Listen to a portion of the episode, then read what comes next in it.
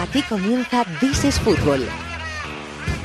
De la mano de This Soccer y Marathon Bet. Con Fernando Evangelio.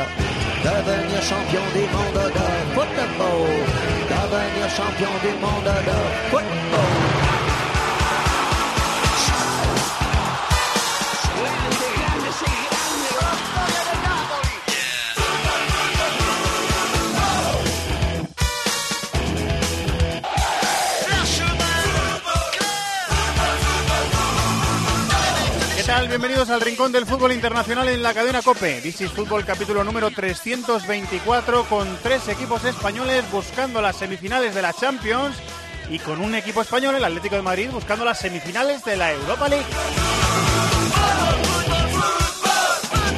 Con un campeón, el Bayern por sexta vez consecutiva campeón de Alemania, Bundesliga número 27, con el Manchester City rozándolo pero no consiguiéndolo en la Premier en Inglaterra y con muchas cosas más, un menú amplio y como siempre variado con todo lo que hay, que es muchísimo esta semana en el panorama del fútbol internacional.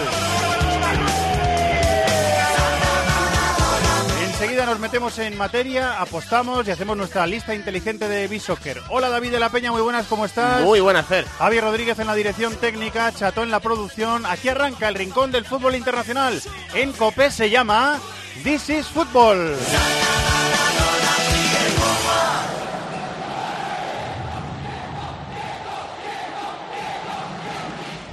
Una amplia ventaja Barça 4, Luis, Uruguay, Suárez, Roma 1. para pasar a semifinales. Este martes a partir de las 8, Champions en Cope. Desde el Coliseo, Roma, Fútbol Club Barcelona. Y el miércoles, Real Madrid Juve y Bayern Sevilla. Bienvenidos a la Liga de Campeones. Tiempo de juego con Paco González, Manolo Lama y Pepe Domingo Castaño. El mejor equipo de la radio deportiva española.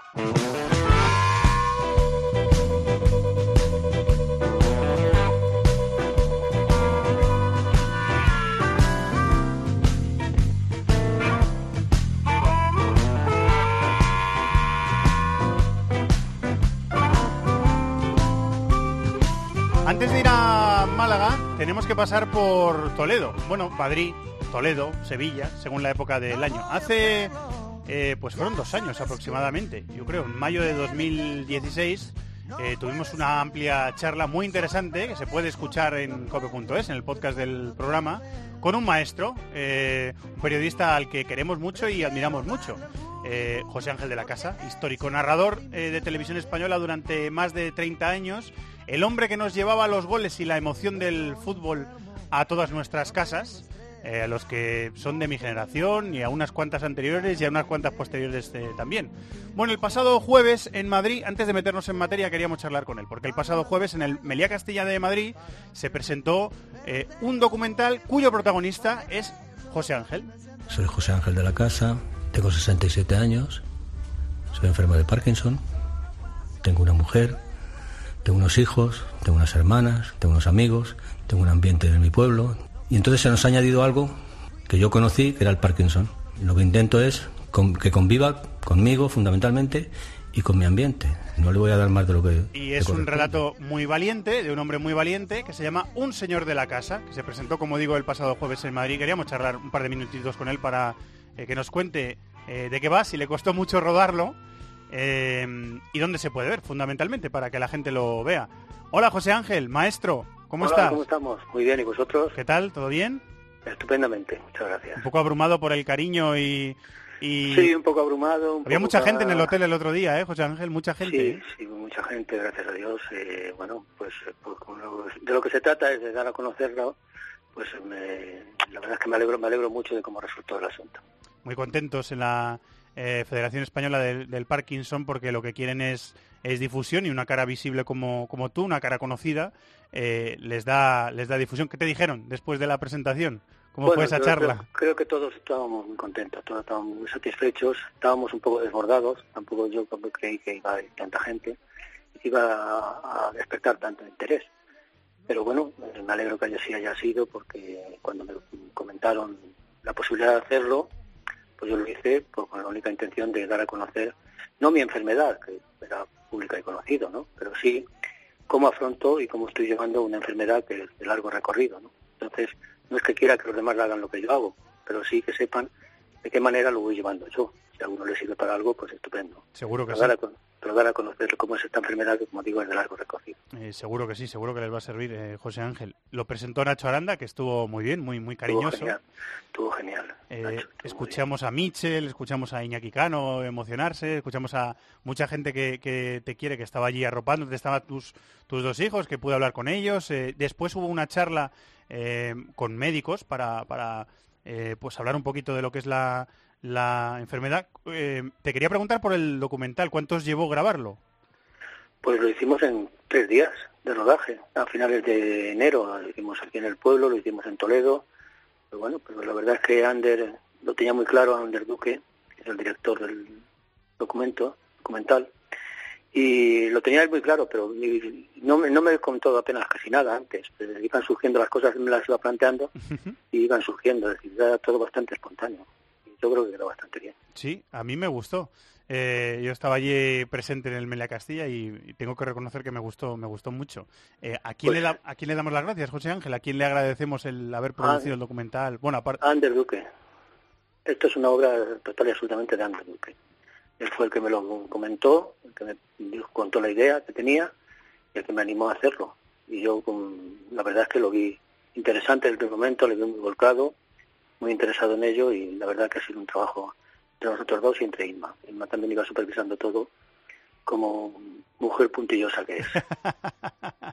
eh, producido por la Federación Española de Parkinson, también por AVI, la empresa Sí. eh, eh, que estaba también detrás de la producción del documental. ¿Dónde lo puede ver la gente, José Ángel? ¿Dónde se puede ver?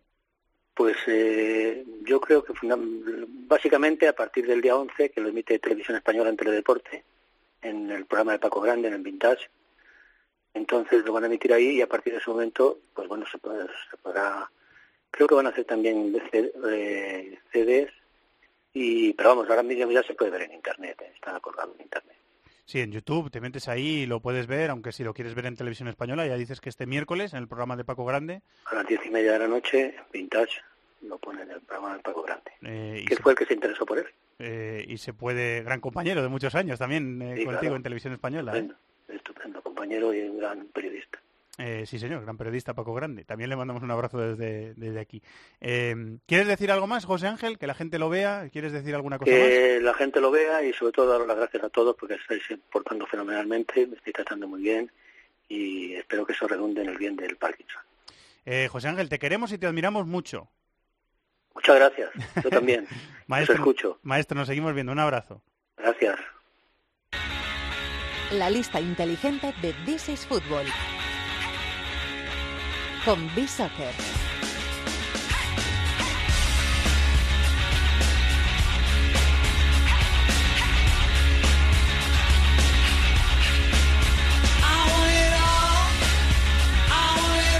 Hasta Málaga nos vamos con los compañeros de B-Soccer. Hola, Quique Salvatierra, muy buenas, ¿cómo estás? Muy buenas, Fernando.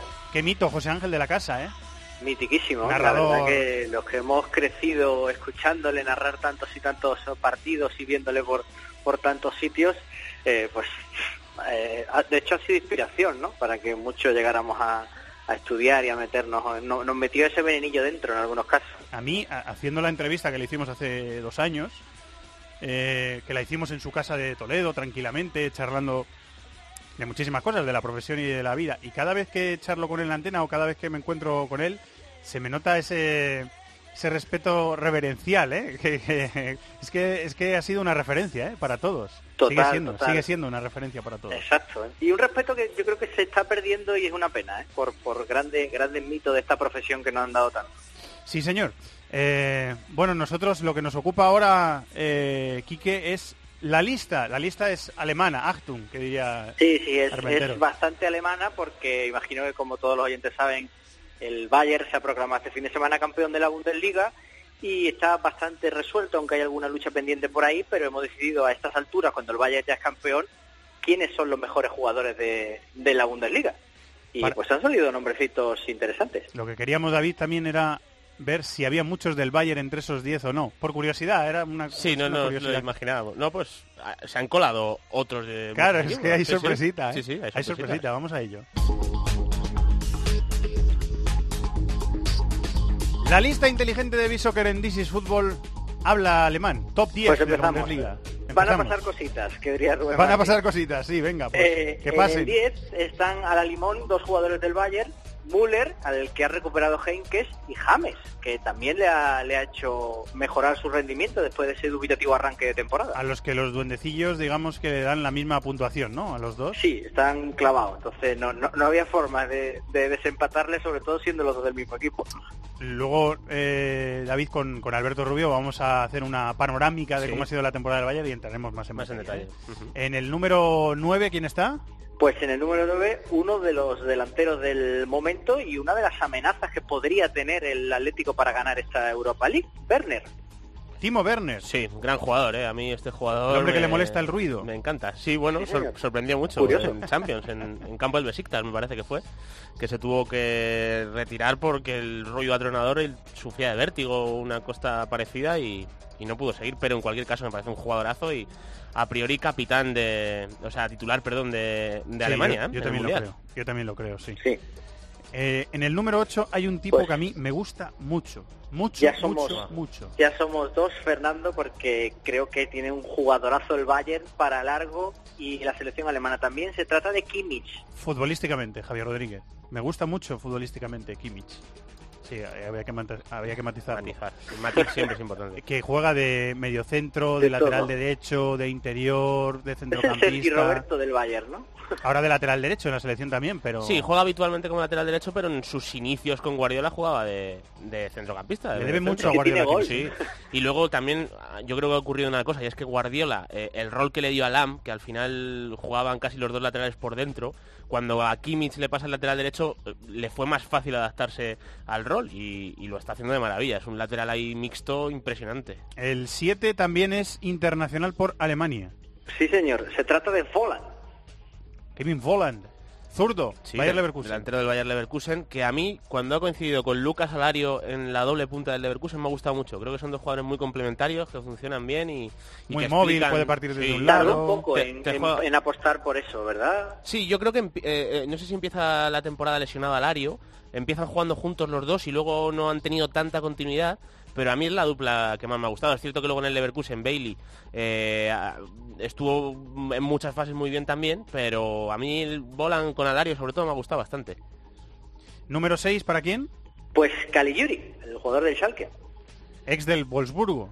Le vimos contra el Madrid, por ejemplo, en Champions, con el Sí, y que no me sorprende que esté en esta lista, ¿eh? porque ha jugado muy bien, además, este, ¿eh? y lo ha hecho con Tedesco en diferentes roles. ¿eh? Ha llegado a jugar de carrilero en la defensa de tres eh, de forma habitual y con un jugador muy trabajador que suma mucho llegando a- al campo rival. A mí es un jugador que me gusta bastante, Cali Yuri. Italiano, nacido en Alemania, Sí, lleva toda la vida en Alemania jugando. no internacional, con No. ninguna de las dos. No. Eh, Caligiuri, pero es buen futbolista. yo sí, a mí me gusta, sí. ¿eh?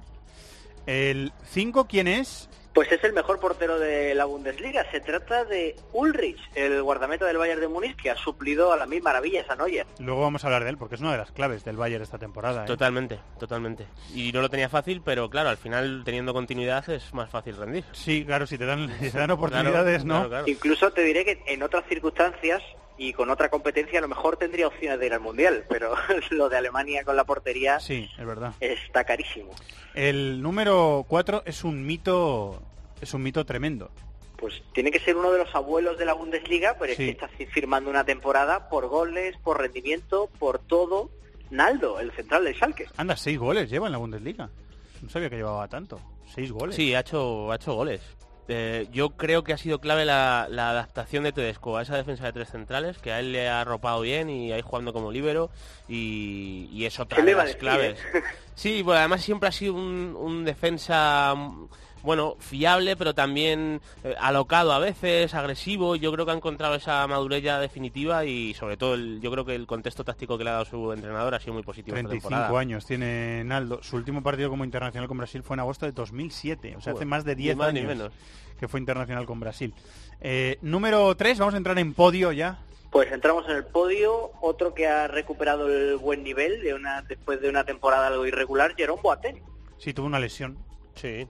Y bueno, a mí sí me sorprende un poco eh, que esté sobre todo tan arriba, Boateng. Ha jugado 19 partidos, Sí, eh, no ha jugado tanto como, como el resto, de hecho hemos puesto el corte en que hayan jugado al mínimo 16 partidos. Eh, se ha caído en ese caso, creo que a Aubameyang también, por ejemplo. Sí. Eh, y, y yo creo que ese buen rendimiento en los 19 partidos que ha disputado Boateng eh, ha sido la clave para que esté en este en este podio. se ha jugado poco, pero lo que ha jugado lo ha jugado muy bien, ¿no? De mucha Podemos calidad. decir, sí, sí, sí. Porque yo tengo, o sea, por ejemplo, me quedaría más con Sule en el Bayern, que a lo mejor no ha jugado tanto tampoco, pero como que tengo el impacto de que, de que ha rendido bien en, en un Bayern, ¿no? Y así que me sorprende un poco. El número 2 ha jugado en la Liga Española. Sí, ha sorprendido bastante. Creo que ha salido en alguna lista de principio de temporada Sí, cuando hablamos de la seguro. Bundesliga. Ha salido, y ahí sí. está en el número 2, Finn Bogason. Hombre, Un, un, un mitiquísimo. mitiquísimo, ¿eh? Sí. Al que... Delantero que estuvo en la Real. Y al que vamos a ver en el Mundial. Lo rindió, vamos a verlo en el Mundial con Islandia, vamos a ver con si... este nivel. Vamos a ver si titular, si ¿no? titular es posible o que no. Budvarsson está muy bien y tiene alternativas, Sí. Islandia, para esa posición. Igual es suplente, ¿eh? Sí, bueno. Que, que no, no dejaría de ser curioso, pero igual Sí, es bueno, es que Islandia ha sacado últimamente jugadores pues de buen nivel que están instalados ahí en, en clubes punteros. ¿Y quién es el mejor jugador de lo que llevamos de Bundesliga según los duendecillos de Bishock? Pues eh, el mejor, casi indiscutiblemente, se trata de Robert Lewandowski, que además en este 2018 creo que es uno de los tres jugadores que ha marcado más goles de los partidos que ha disputado. O sea que eso habla bastante bien de su temporada. El polaco, que se le ha visto menos que otros años, o se ha hablado de él menos que otros años, para matizarlo mejor, pero bueno, ahí está, número Sí, uno. De hecho, se ha hablado mucho de temas extradeportivos y posibles salidas más que... que- que del juego en sí, pero aún así él ha marcado pues un porrón de goles. Nada más, nada más y nada menos que le saca 13 goles al segundo clasificado en la tabla de máximos goleador- goleadores de la Bundesliga. Imagino que también después de la salida de Aubameyang, que no sé los que marcó en la primera vuelta, pero aún así es Pero una cifra... No sé si incluso combinando a Aubameyang y Batshuayi ¿Sí? también seguiría líder. También seguiría líder. Sí, sí. Lewandowski. Ah, no, mira, Aubameyang marcó 13, o sea que... Bueno, Para que veamos la importancia sí, del sí, polaco. es tremendo. Bueno, pues eh, como pasa en verano en eh, Málaga, que se escuchará mucho acento inglés, pero también alemán, ha hablado alemán esta lista inteligente de B-Soccer. Eh, bueno, Quique, buena Sí. semana de trabajo que va a ser muy Igualmente, ardua, a ver qué nos deparan esta vuelta de cuartos de Champions. y la semana que viene más. Gracias, amigo. Un abrazo. Pasión por el fútbol internacional. This is Fútbol en Cope.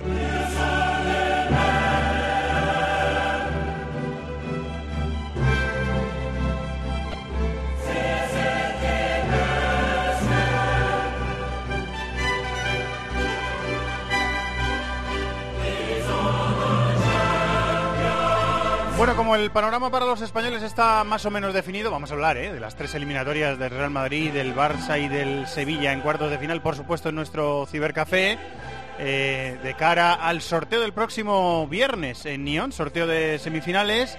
Está, digo, el panorama más o menos eh, definido, pero luego hay otra eliminatoria muy sorprendente en la ida, o algo sorprendente en la ida, Liverpool 3, Manchester City 0, que para algunos está abierta. Vamos a hablar de ella con el maestro, con el líder. Hola Maldini Plus, muy buenas, compañero. Hola, ¿qué tal? Muy buenas. Hombre, sorpre- sorprendente el resultado. No tanto que haya ganado el Liverpool en la ida puede ser, pero al 3-0 yo creo que ha sido Sí, vamos, sí, absolutamente lo es, lo es. inesperado, ¿no?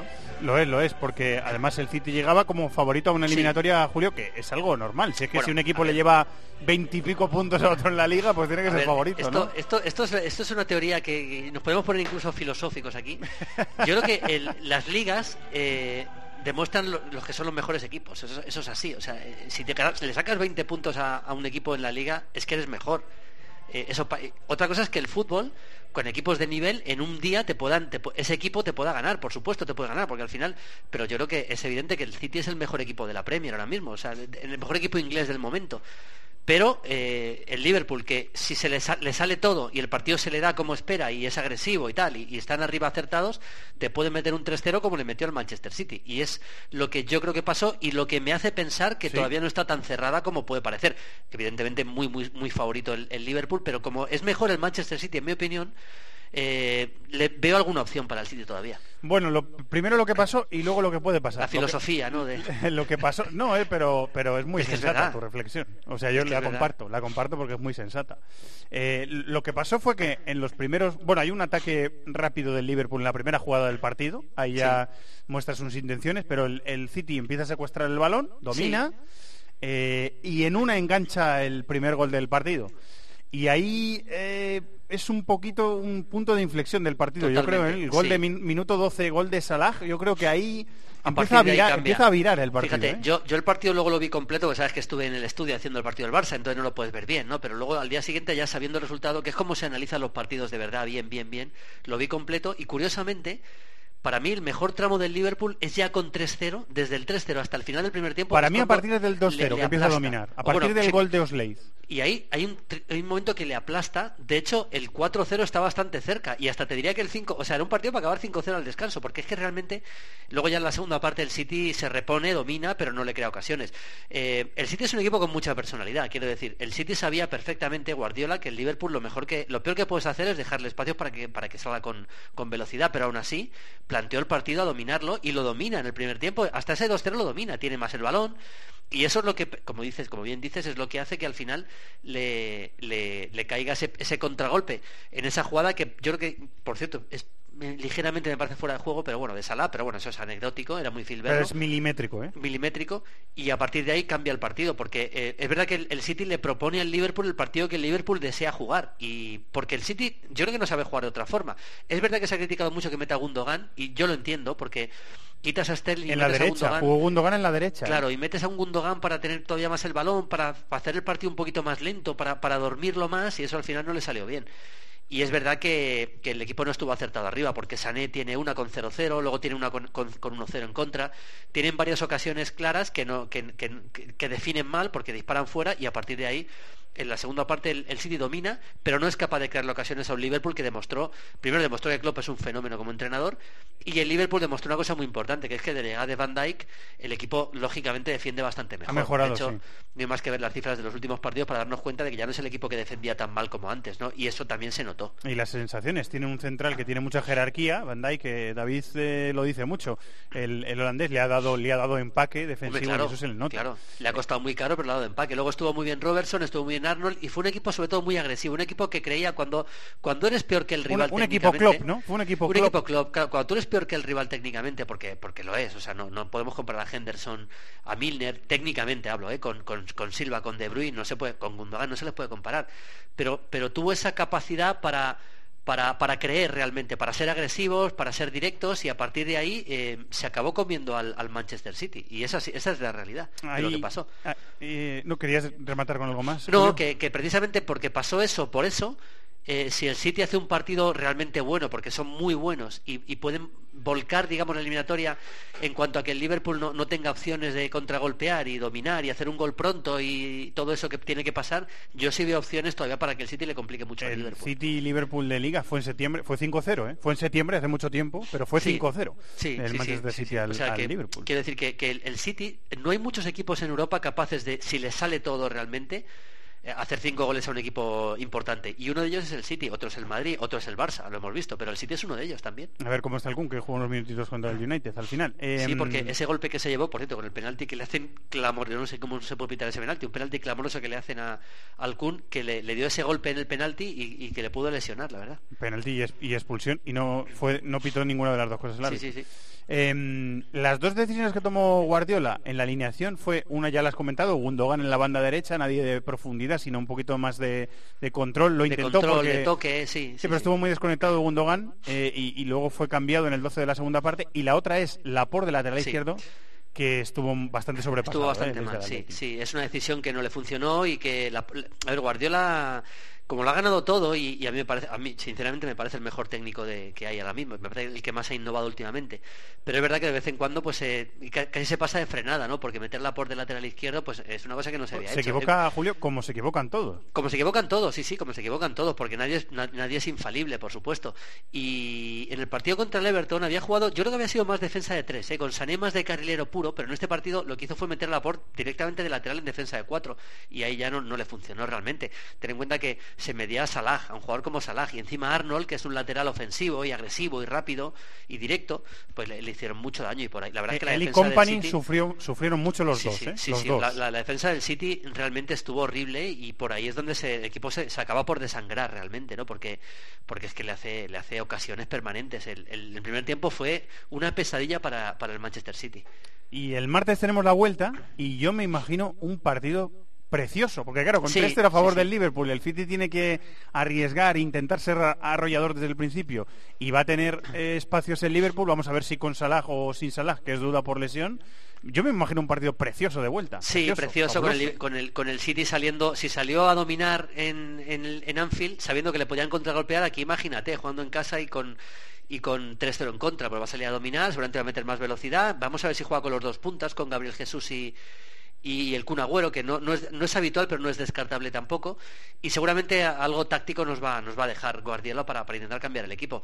Eh, yo insisto que veo, veo opciones, lógicamente. Yo creo que el, el- el City va a necesitar cinco goles, ¿eh? porque creo, mira, que aquí está entrando el gran Fernando Morientes. ahora Hombre, mismo el aquí. Fíjate, le necesitaría el Moro, a- eh, el City al Moro. para No le vendría mal, 3-0, ¿no? ¿eh? No le vendría mal un delantero como el Moro, ¿eh?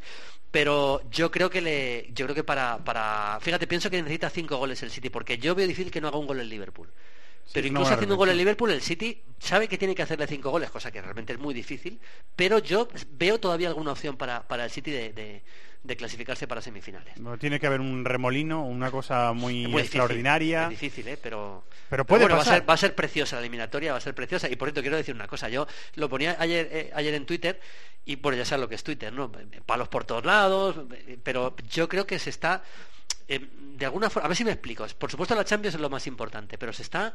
Da la sensación de que la Champions eclipsa todo. O sea, parece que ganar la liga con 16 puntos de ventaja ya no vale para nada. Para Lo eso que- tiene un que- mérito que bestial. es lo que puede hacer el, el Bayern, lo puede hacer el City, el Barça no tanto, pero lo puede hacer, lo puede hacer el Y, PSG. y Parece en la que- Premier mucho más que en Alemania. Claro, Julio. parece que no sirve mucho para más. nada. Y, y- y me- me otra reflexión, hoy estoy muy de reflexiones. Me Sí, da la sí. sensación de que da la sensación de que ganar una liga por 16 puntos tiene menos mérito que ganarla en la última jornada por un punto, porque como hay menos emoción, parece que nada, que es que la ha ganado por 15 puntos es un torneo que no vale para nada, porque lo ha ganado tan fácil y al revés, al revés, tendrá menos Es mucho emoción, más pero difícil. tendrá más mérito que, gana- que ganarla por un punto. Pues en la Premier 15. más todavía, estoy de Pero acuerdo. bueno, son, son mucho nada, más reflexiones. Eh, la- la última, es un eh, eh, es que va va de acuerdo con esto. Es un fracaso la temporada de sé que es un poco demagoga la, la, la pregunta, ¿eh? Pero es un, Sí. es un fracaso la temporada del, del City si cae en cuartos de final con el Liverpool en Champions, No, no. si eso pasa. Para nada, o sea, para nada. O sea, puede ser un fracaso en la Champions. Es que ese debate va a estar, ¿eh? Por eso te lo, Pues, eh, ya, te lo digo yo, o sea, para nada, o sea, eh, ganar, o sea, un equipo que es capaz de, de dominar el fútbol inglés como lo ha dominado en la liga, con tanta ventaja, con tanto margen, un, un equipo que, eh, una liga que estaremos de acuerdo que sí, se puede decir que la española, pero desde luego es una liga de un tremendo potencial, ¿cómo va a fracasar? Otra cosa es que fracase en Champions, porque al final la palabra fracaso es no conseguir los objetivos. Entonces, bueno, pues fracasar en Champions, pero fracasar en la temporada, desde luego para mí no. O sea, ganar la Premier como la ha ganado, ganar otro título como es la Copa de la Liga y caer en cuartos, no me parece que es un fracaso, ni mucho menos, vamos. Eh, ¿Cuál es A el nivel menú? global, ¿eh? Hablo de la temporada global. Sí, sí, sí, te he entendido y es que estoy de acuerdo contigo. Pero es que vamos a tener ese debate, ¿eh? Si cae el Pues, City el próximo martes, vamos Pues a lo tener tendremos, ese pues debate en el partidazo lo, lo tendremos, pero, pero es, es que es lo mismo. Imagínate que Madrid y Barça pasan, que yo creo que van a pasar los dos, y se enfrentan en semifinales. Uno va a perder. Uno va a perder, Sí, porque si en semifinales. fracaso, pues, hombre, fracasa, el Barça. te si- elimina a tu si rival, te elimina pero- el Madrid en semifinales. Pues, por favor. Fracasa el Madrid. Bueno, pues en el caso del Madrid podríamos hablar de que es una temporada realmente mala si eso pasa, pero bueno, ya veremos. Sí, porque sería sin títulos. Claro, bueno, claro. eh, es que lo vamos a resolver en pocas semanas. O sea, Sí, quedan sí. pocas semanas para resolverlo. ¿Qué tenemos en Fiebre Maldini esta semana? Pues mira, tenemos un programa muy bonito porque estuvimos eh, con una cámara nuestra a pie de campo en el derby de Manchester. Estuvo Belén Zurito, una compañera Ah, verdad. de Fiebre Maldini. Sí, la vi, y, sí. y justo estuvo detrás de la portería donde ataca la segunda parte el Manchester City y va a traer imágenes pues exclusivas, preciosas de lo que, de lo que fue ese partido, hablando un poco de lo que, lo que pudo ser la, fiesta, que al final no fue, lo que significa ese partido, a pie de campo con imágenes exclusivas.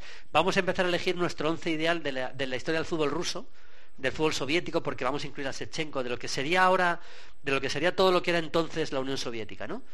y vamos a ver por ejemplo uno de los grandes partidos de la historia de la Copa Europa que es una remontada del Saint-Étienne contra el Dinamo de Kiev en el 76 un partido mítico realmente ese- esa remontada con 2-0 en la ida y con 3-0 en la prórroga en la vuelta con un gran Rocheteau por ejemplo todo eso y, y bastante más Bueno, pues lo disfrutaremos, como siempre, como aficionados al fútbol que somos. Maestro, muchísimas gracias. un abrazo cracks hasta luego Un abrazo.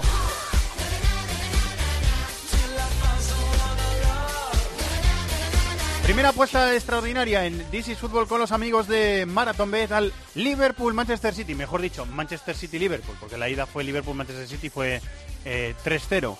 Chato, ¿ya tienes tu apuesta? Por supuesto que la tengo. ¿Me la creo dices? que el, Liber- que el City va a salir a muerte. Es más, creo que se va a clasificar. Pero eh, he hecho un David de la Peña y voy un poquito a lo tranquilo. Igual que- te sorprende David de la Peña, ¿eh? Que hay un gol en los primeros 15 minutos de partido, se paga a 2,8. Esa es buena. Sí, esa es buena. Esa está- Esa apuesta es buena. Sí, sí, pues porque- os la regalo. O sea, Gracias, os Chato. doy ahí lo que queráis. Muchas gracias. Yo creo que de ¿eh? un equipo u otro es posible que así sea. Yo he ido hoy voy muy Más fuerte. allá. Yo he ido muy fuerte hoy. En la siguiente apuesta más que en esta, pero he ido fuerte. ¿Cómo te pica Chato? con Me eso? pica, sí, me ha picado y he entrado ahí como un mira. Qué fácil es. Ah, digo que el Manchester City gana el partido por tres goles. Ahí va. Que puede ser que no se clasifique. Claro. O sea, que- porque yo creo que va a pasar el Liverpool. Si pero marca, no si me marca extraña- cuatro, no se clasifica. Claro. Así que ¿Cu- ¿Cuánto se paga eso? 6,30. Uy, se paga muy Se bien. paga muy bien. Hoy hay un muy fuerte. Es una apuesta arriesgada, Muy fuerte. con lo cual se paga muy bien.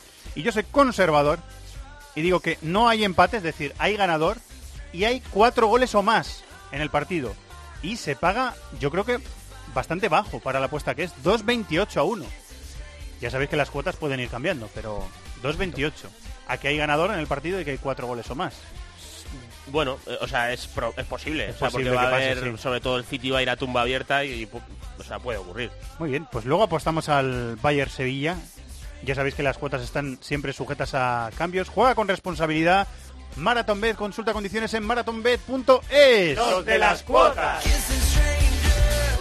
Los de las cuotas, los de las cuotas. MarathonBet, la casa de apuestas con cuotas de altura. Regístrate ya en marathonbet.es, deposita 60 euros, introduce el código BONOCOPE y juega con 90. Deposita 60 y juega con 90. Los de las cuotas, los de las cuotas. MarathonBet, apuesta que no te lo esperabas. Mayores de 18 años, juega con responsabilidad. Consulte condiciones en marathonbet.es. Unsere Eltern sind schuld, sie haben uns in diese Welt entlassen, voller Angst, Hass, Lady Gagas und Massenvernichtungswaffen. Doch vor El Bayern sigue mandando de forma incontestable en Alemania. Ya es campeón por sexta vez consecutiva, cuando todavía faltan cinco jornadas para terminar la Bundesliga, tras golear 1-4 en Augsburgo en un partido que empezó perdiendo.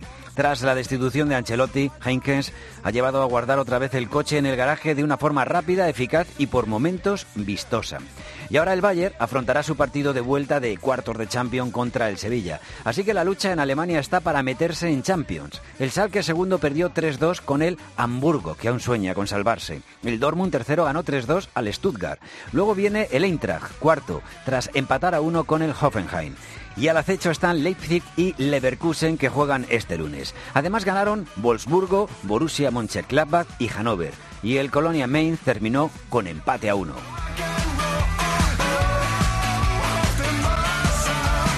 Bundesliga número 27, el sexto título consecutivo y no ha sido una eh, temporada muy tranquila, sobre todo al principio para el Bayern. Por eso vamos a hacer una, una película completa, David, de cómo ha sido la temporada del Bayern, con momentos clave durante la temporada, con nombres propios. ¿Te parece? Vamos a Me parece estupendo. Hola Alberto Rubio, compañero de Marca. Muy buenas. Universo ¿Qué- Marca, que el Universo Marca comprende muchas cosas. ¿eh? Sí, es demasiado grande incluso. A veces, a veces demasiado, ¿no? Es a veces demasiado. Correcto. Muy bien, pues eh, Alberto, ¿estás preparado, no? Vamos a hacer esa, esa película de la, de la temporada del Bayern. ¿Estás pre- Estamos preparados porque va a quedar algo muy chulo. Muy bien, pues vamos a ello. Bayern campeón.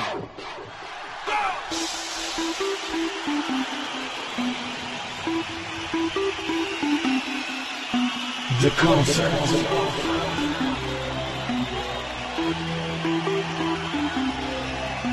The light and the concert. The party and the concert. The music and the concert. And the crowd that sings. Con esta música celebraban también los jugadores del Bayern el título de liga. Este fin de semana en Augsburgo han goleado 1-4, pero la temporada del Bayern ha tenido muchos momentos. Empezó ganando la Supercopa por los penaltis. Ulrich fue el héroe contra el Dortmund después del 2-2 final, con la prórroga incluida. Y después empezó la temporada con Ancelotti en el banquillo y llegó la primera derrota en Hoffenheim. Yeah, very defensive standpoint from Hoffenheim. Trying to catch Oh, Bayern on the counter. They moved it quickly, and it's taken brilliantly. The swift throw in, and Markut has scored again for Hoffenheim. Ese gol de Marcus y la primera derrota, eh, Alberto, que llegó eh, contra el Hoffenheim 2-0 el 9 de septiembre, la tercera jornada de la Bundesliga. Y había un Bayern que nos tenía acostumbrados a incluso no perder o perder muy tarde, pues empezaba perdiendo prontito, ¿no? Sí, eh, además con Robben y con Ribery en el, en el banquillo se empieza un poco a sembrar el, el caldo de cultivo en el, en el vestuario y a torcerse, como tú bien decías, eh, las cosas en lo deportivo de un Bayern que después de siete jornadas estaba a cinco puntos del Borussia Dortmund. En ese momento, eh, David, hay que, hay que comentar eh, que el Bayern cambia de portero. Empieza la temporada Ulrich, vuelve Neuer, que juega, creo que son tres partidos de Liga y uno de Champions, los que, los que jugó en septiembre, vuelve a recaer. Y Ulrich se hace con la, que es uno de los momentos clave también de la temporada, Ulrich se hace con la portería de forma ya permanente. Bueno, es que sigue siendo el titular del Bayern ahora mismo. Sí, sí, y, y es que es más, te diría que aunque Neuer se recuperase, yo no sé si en una hipotética semifinal de Champions, por ejemplo, jugaría Neuer. Eh, Ulrich está jugando bien, ha tenido continuidad, es un buen portero, o sea, además el hecho de haber jugado con regularidad así eh, de claro lo ha dejado. Y bueno, eh, evidentemente el Bayern hubiese preferido tener a Neuer, pero haber conseguido que el recambio haya rendido a este nivel, pues también es uno de los motivos de que haya acabado ganando el título. ¿Qué dices, Albert? Sí, eh, yo creo que el- la lesión de Neuer ha sido el expediente X de este, de este Bayern, pero coincido bastante con, con David. La gente dice que si volviera Neuer mañana jugaría. Eh, yo no lo tengo tan claro porque eh, Ulrich ha dado un nivelazo en, en este equipo. El equipo se siente, se siente seguro y es verdad que todo el mundo coincide hace poco en señalar a Neuer como el mejor portero del, mundo, pero después de una lesión tan larga yo no tengo eh, tan claro el nivel que veríamos de Manuel Neuer a corto plazo. Yo, digo que jugaría Ulreich, que seguiría jugando Ulreich Sí, sí. en un partido eh, decisivo, que es lo lógico, ¿no? ¿Están los de acuerdo? Yo creo que los tres. los sí, tres sí. estamos de acuerdo. Bueno, eh, continúa esa temporada después de con Ancelotti todavía en el banquillo. Estamos en el mes de septiembre, llegamos al final de septiembre y al Bayern de Múnich de, todavía Ancelotti en el banquillo le toca visitar París. Und sicherlich auch Tolisso und Thiago. Das ist Neymar, das ist Neymar und da ist ganz viel Platz.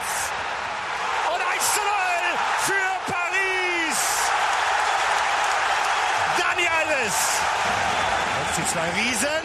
Nein!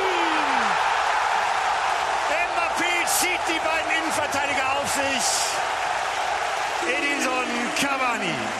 Verfolgt von Lewandowski. Den schüttelt er ab. Wen nimmt er mit? Mbappé rechts. Links Cavani. Mbappé. Boah. Ganz lässig. Mbappé. Und Neymar stoppt ab.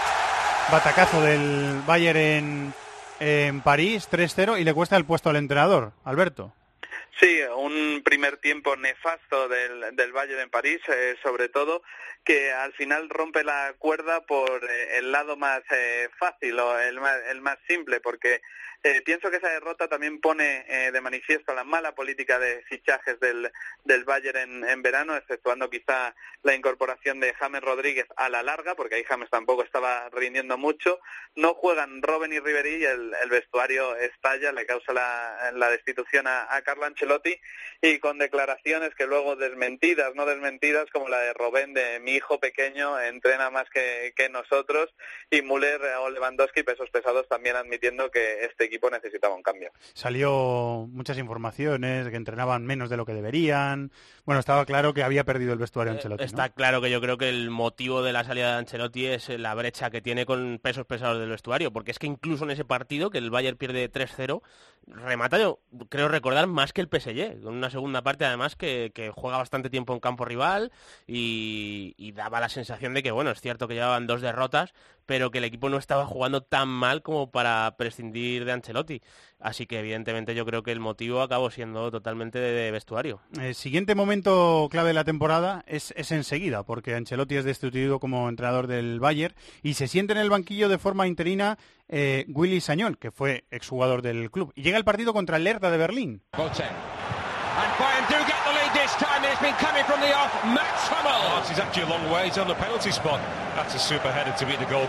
For Lewandowski, who's strong and goes on. Lewandowski and knocks it home. Well, he got the 2-2 better en campo him. del Hertha de Berlín. Lo más importante, más que el resultado, es lo que hace eh, Sañol, Alberto o David, porque eh, Sañol pone a Javi Martínez en el medio campo, que le estaba usando Ancelotti en el centro de la defensa, y los tres, digamos, eh, díscolos o más críticos con, eh, con Ancelotti, que son Ribery, Robben, eh, Müller, van al once inicial de forma fija. O sea que hay cambios que ya, ya se están empezando a ver los cambios antes de que llegue el nuevo entrenador, ¿no?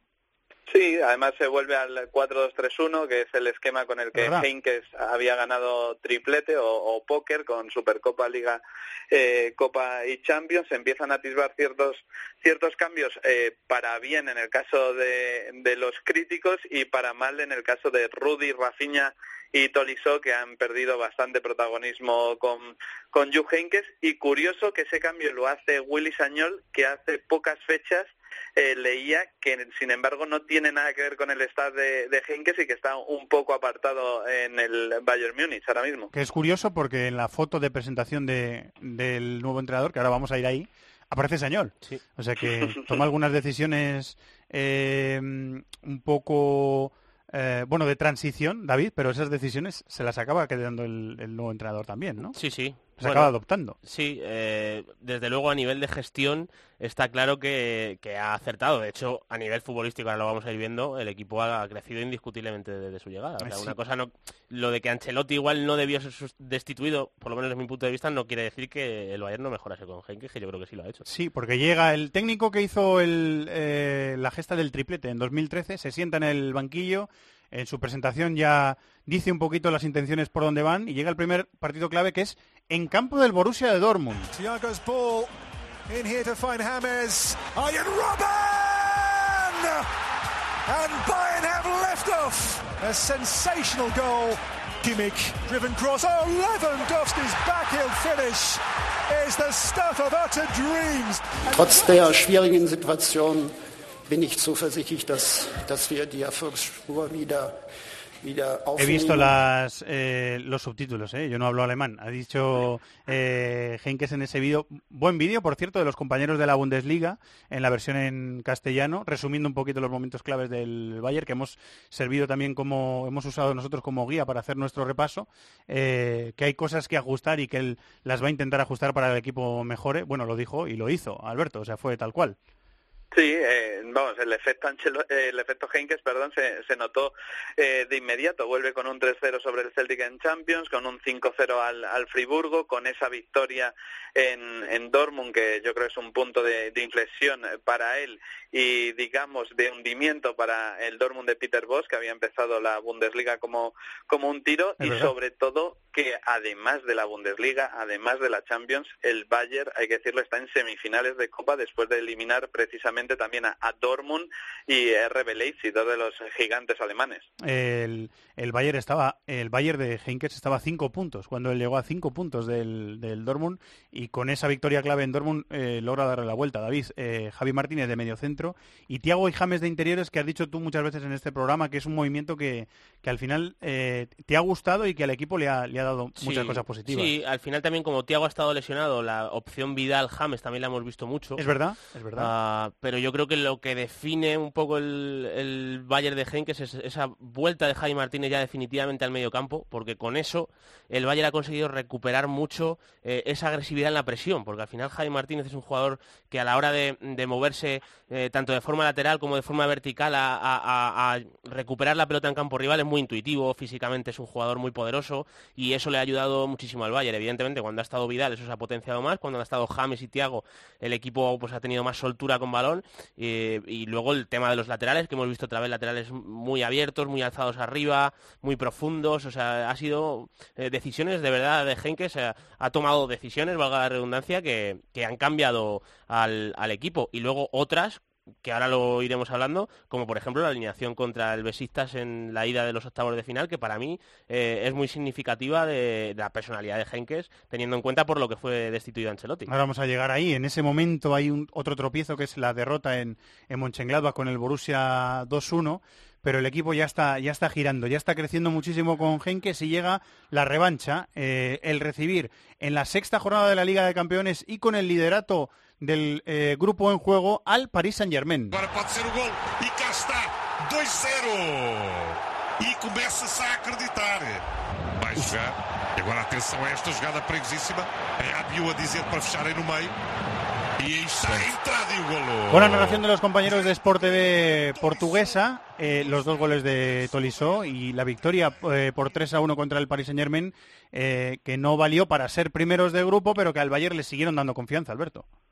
Sí, yo creo que más que el liderato, que era muy difícil asaltarlo por ese 3-0 del Parque de los Príncipes, porque el Paris Saint-Germain hizo una fase de grupos impecable y tenía un golaveraje extraordinario, fue un puntito de, de revancha, de, de ver si este Bayern estaba para grandes cotas o, o no, y fue una victoria por 3-1 en la que hay una asistencia de, de James Rodríguez y en este punto quería yo incidir precisamente en lo que ha apuntado antes eh, David, porque James ese partido lo juega de media punta, eh, luego ha pasado por la banda, ha jugado de interior, ha jugado en el eh, doble pivote, incluso Es y se, ha, convertido en una pieza eh, imprescindible para Henkes hasta el punto desde que llegó el técnico alemán es el máximo asistente del Bayern con 12 pases de gol. Llega el parón de invierno, el Bayern le saca 11 puntos al Schalke ya, eh, que es el segundo clasificado, con el desplome también del Dortmund, la destitución de Peter Bosz, todo eso.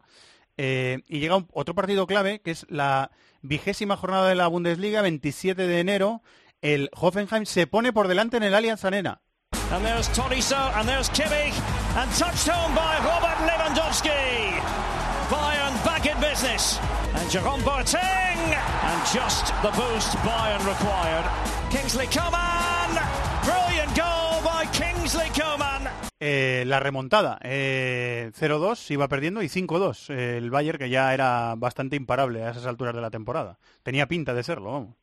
Mm, eh, es un partido en el que yo he querido incidir en la importancia de las bandas, eh, de tanto laterales como extremos han tenido para el Bayern. Oíamos eh, fugazmente el nombre de Kingsley Coman, que ayer leía que desde que es profesional ha ganado eh, las seis ligas que ha disputado con sus seis equipos, Paris Saint-Germain, eh, Juventus y, y Bayern. En ese partido marca Coman, hay una asistencia de Kimmich, dos de dos de Robben y es que entre entre todos han formado eh, una- unas parejas letales para que Lewandowski se haya hinchado a goles hasta el punto de que Robben y Ribery que tienen 34 y 35 años están a punto de renovar con el Bayern no están a su mejor nivel pero hay que decir que Henkes ha sacado mucho partido de ellos Y en febrero llega la eliminatoria de octavos de final de la Champions contra el Besiktas de la que querías eh, hablar, David. Sí, porque eh, al final Robben y Ribery, eh, al que yo estoy de acuerdo con Alberto, yo creo que Henkes ha, conseguido sacar partido, pero a mí me da la sensación de que para el primerísimo nivel eh, ya no, no pueden competir eh, pues contra un Barcelona, contra un Liverpool, yo creo que ese ritmo ya igual no lo tienen y ahí llega la eliminatoria de Champions y el que juega es Coman, ah, que a mí me parece el jugador que además estando lesionado ahora es un problema importante para el Bayern, que de verdad más desequilibrio tiene y, y de verdad puede marcar la diferencia en una eliminatoria de primer nivel. Y me llamó la atención porque se dijo que Ancelotti se había distanciado de los pesos pesados del vestuario, pero llegó el día más importante y Henkes eh, no le tembló el pulso eh, para contar con Coman antes que con Robben y con Ribery. Sí, y, y eligió. Alberto, ¿quieres decir algo de esto? No, estoy, estoy de acuerdo plenamente eh, con David. A mí, eh, Coman, lástima esa, esa lesión, me parece que estaba siendo el futbolista que ponía la- las diferencias eh, junto a James y Lewandowski en el, en el ataque del Bayern. James es balón parado, Lewandowski es, gol y Coman era verticalidad, eh, regate. eh, un futbolista diferente en los extremos, que es donde el Bayern ha sido fuerte históricamente, y creo que es un buen síntoma eh, ahora que Robben y Ribery están a la, a la baja que aparezca un, un futbolista así en el Bayern. Eh, bueno, llega un momento, otro momento clave de la temporada, que es hace 15 días, más que nada por eh, lo abultado del resultado y por el rival que es, el 6-0 al eh, Borussia Dortmund, con un Borussia Dortmund que yo creo que contribuyó bastante a que el Bayern le, le atropellara, le pasara eh, por encima, sobre todo en la primera parte. Y llegamos al pasado fin de semana, el partido en Augsburgo, que el Bayern lo empieza perdiendo.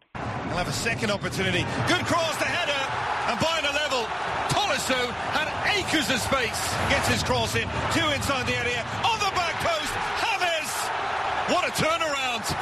And they have surely now yet another Bundesliga championship. 1-4 en Augsburgo y el Bayern se proclama campeón de liga del partido de este fin de semana o de cómo ha eh, definido el Bayern su, su campeonato a falta de cinco jornadas para el final o cómo sacó a Robben y Ribery a que la gente les... Bueno, Ribery era, eh, coincidía con su cumpleaños el partido del otro día, pero los sacó a los dos y les dijo, estos dos han sido fundamentales para el título de esta temporada. ¿Qué queréis eh, comentar, chicos, de lo que quede por decir, Alberto? Yo me quedo eh, de estos dos partidos un poco la escenificación de la superioridad brutal que ha tenido el, el Bayern en, en Alemania. El 6-0 al Dortmund sirve para refrendar quién manda aquí, para decir, tú empezaste la liga eh, muy bien, pero ahora mismo te estoy sacando 21 puntos en la, en la clasificación para ver cómo Lewandowski se hinchaba a meter goles y es Pichichi con el doble de goles que sus eh, dos perseguidores, uno real, Nils Petersen, y otro virtual, como Aubameyang, que se marchó en, en diciembre al, al Arsenal. Un Lewandowski que ha tenido 14 partidos eh, de 15 en Bundesliga marcados para el Bayern Múnich, solo ha fallado en, en uno y yo creo que esto habla muy bien a las claras de lo que es el Bayern ahora mismo en, en Alemania con esta sexta liga consecutiva. Bernat jugando como centrocampista por la izquierda, por delante de Rafinha, que es otra de las cosas que ha hecho Heinkes últimamente, y Sandro Wagner jugando como delantero suplente y dándole, a, eh, dándole relevo a Lewandowski y entrando por Lewandowski y teniendo minutos y, marcando goles, David. Son otra de las dos cositas que hemos visto. Sí, bueno, eh, yo creo que indiscutiblemente el dominio también se asienta en una plantilla que no tiene, no tiene parecido en la Bundesliga, ¿no? Es verdad que el, el Dortmund ha estado ahí muchos años intentando hacer las cosas bien y ahora se ha caído y la pregunta es si a corto plazo alguien le va a poder eh, toser al Bayern. Es verdad que decíamos Robén, Ribery, jugadores importantes que puede acabar perdiendo, pero ya tienen ahí el relevo preparado con Coman o el caso de Sule que decíamos antes, que bueno, se marcó el otro día un gol en propia puerta, eh, pero ha hecho una gran temporada. La pregunta es si alguien le va a poder, se va a poder acercar. Leverkusen, Leipzig y Sal, que lo están haciendo bien, pero yo creo que la plantilla todavía está lejos de la del equipo. No tiene pinta. ¿Te queda algo por decir, Alberto?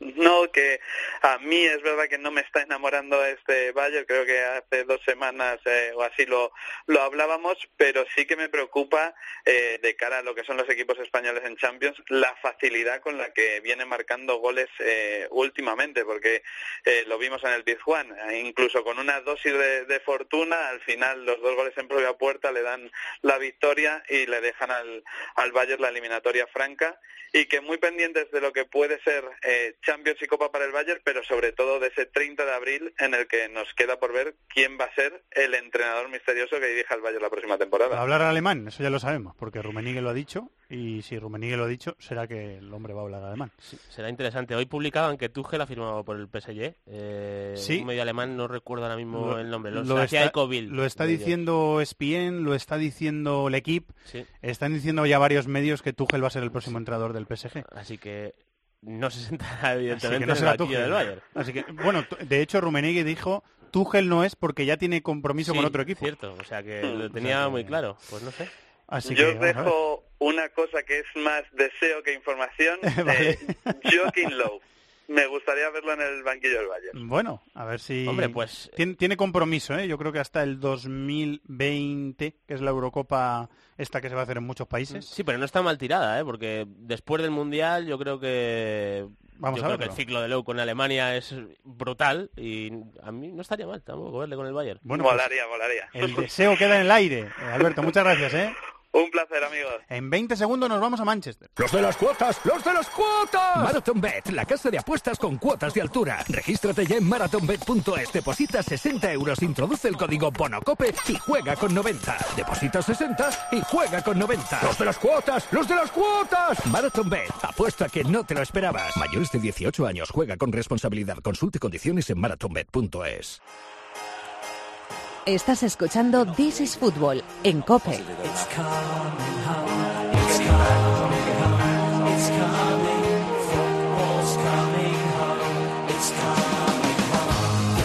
Con un giro de guion propio de una película de Hollywood, lo que al descanso era un 2-0 para el Manchester City, y soñar con celebrar un título delante de la cara del máximo rival de la ciudad, se convirtió en una remontada que le echó agua al vino en el Etihad.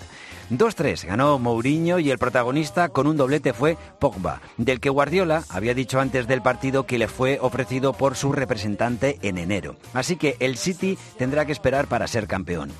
Mientras el Chelsea se dejó otros dos puntos en casa tras el 1-1 contra el West Ham y ya está a 10 puntos del cuarto, el Tottenham, que ganó 1-2 al Stoke. Otro derby, el Everton-Liverpool, terminó 0-0. Ganaron Arsenal, Newcastle y Barley y terminaron con 1-1 dos partidos, el Brighton-Huddersfield y el West Brown-Swansea.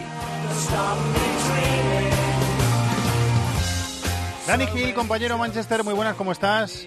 ¿Qué tal, Fernando? Muy buenas. Pues no lo pensaban al descanso, pero van a tener que esperar el Manchester City para ser campeón de la Premier. Ya lo decíais bien, pareció que ni el mejor guionista de Hollywood podía idear algo tan, tan original en un derby que, que fue espectacular. Seguramente yo diría el más bonito en estos eh, últimos dos años, desde la llegada de Guardiola y de Mourinho, y curiosamente en un momento en el que quizás la rivalidad entre ambos no era lo más importante, porque el City tenía objetivos más importantes, de hecho eh, hubo bastante cordialidad entre el catalán y el portugués, máxima deportividad, y lo interesante, por suerte, lo vamos a comentar ahora, estuvo en el terreno de juego. Eh, yo, David, lo prometo que, que se me pasó por la cabeza, que al descanso, claro, iba ganando 2-0 el City, el United no había rematado a puerta, el United salió valiente en la segunda parte, queriendo atacar, queriendo hacerle daño al City, y me acordé, os lo prometo, de la remontada contra el Crystal Palace, que el partido empezó 2-0. Con aquel gol de Matic en Con el aquel descuento, gol ¿no? de, de Matic en el descuento. Es verdad que fue una remontada mucho más espaciada y que esto Y era que el- mucho más Y especial. que el claro. City no es el Crystal Palace. Claro, claro, y que esto era mucho más Es especial que y mucho más difícil. El Manchester City, los 25 minutos eh, posteriores al gol de Company, 20-25 minutos, son una exhibición. O sea, son de verdad de dominar al rival, de, de- sin delantero centro con Bernardo Silva saliendo de esa posición. Sterling también podía aparecer por ahí. Bueno, es que Sterling, yo creo que eh, los dos fallos que tiene Sterling son el motivo de que el City no sea campeón ahora mismo, porque con 2-0 el Manchester City pudo matar al Manchester United.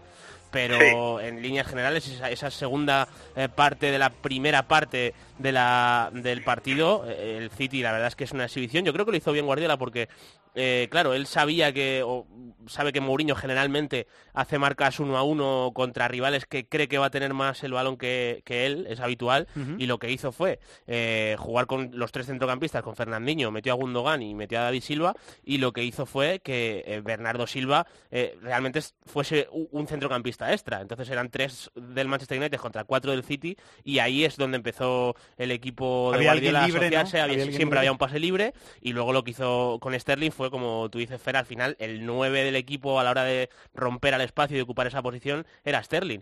Fue un- para mí un baño tremendo ese, ese tramo final de la primera parte y si Sterling hubiese estado más acertado, pues seguramente hubiese llegado al tercero, ya mucho más difícil de remontar para el Manchester United. Y luego todo cambió, Dani, en el campo no sé si no sé qué impresión tuvo la, la afición del Manchester City, porque claro, la cosa fue cambiando, cambiando paulatinamente y Pogba, que había sido protagonista en la previa del partido, el Mourinho, Rayola y Guardiola, todos juntos, eh, Sí. Pogba empató la, Y- la historia. y remontó el partido. Es decir, ahora está mirando las estadísticas, el City sí. remató 20 veces a puerta por 5 del, del United. Es decir, mm, podría haber, como decía ahora eh, David, el City podría haber eh, ganado 5-0 al descanso. Y sobre Pogba, gran exhibición eh, del, eh, del internacional francés como llegador. Creo que es el mejor partido eh, que le hemos visto en estos dos años porque realmente disfrutó de esa libertad para, para ir apareciendo desde la segunda línea, que no ha tenido cuando juega en el doble pivote.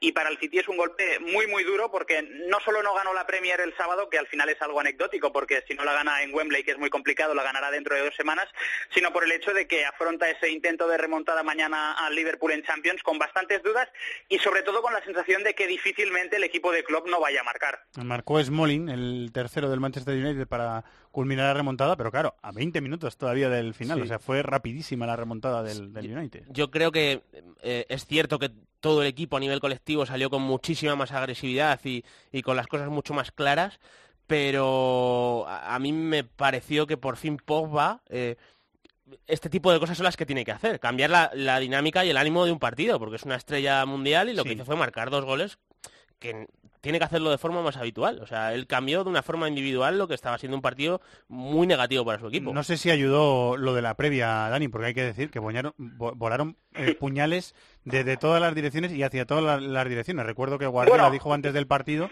eh, Dani, que le había ofrecido Rayola a tanto a Enquitarian como a Pogba en, en enero y que eh, el City había decidido no, no incorporarlos. O sea, un puñal, Bueno, sí, un puñal a Rayola en toda regla.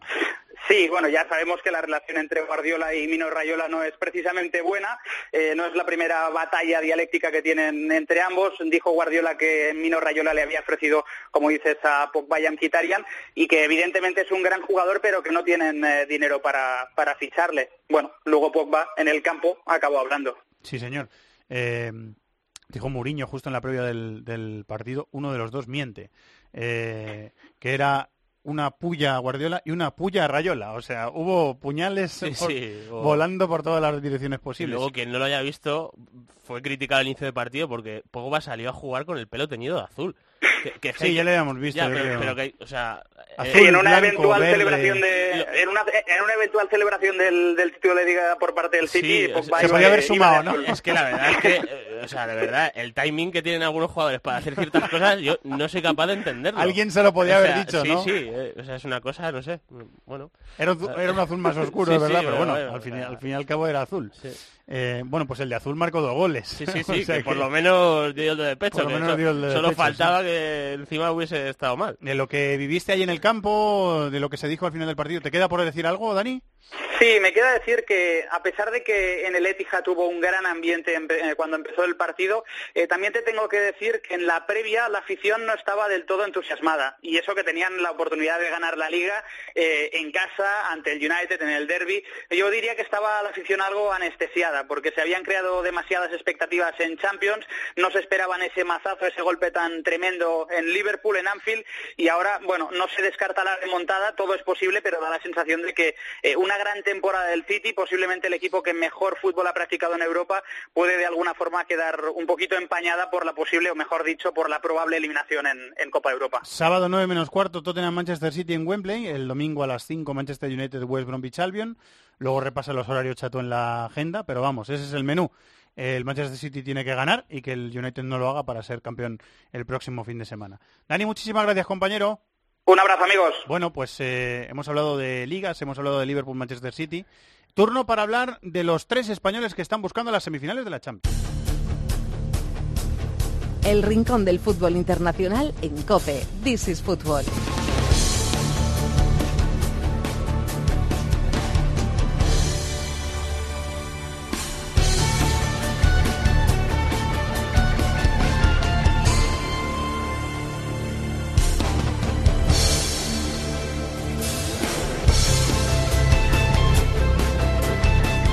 Rápido que no tenemos eh, mucho tiempo, nos estamos pasando de tiempo de hecho.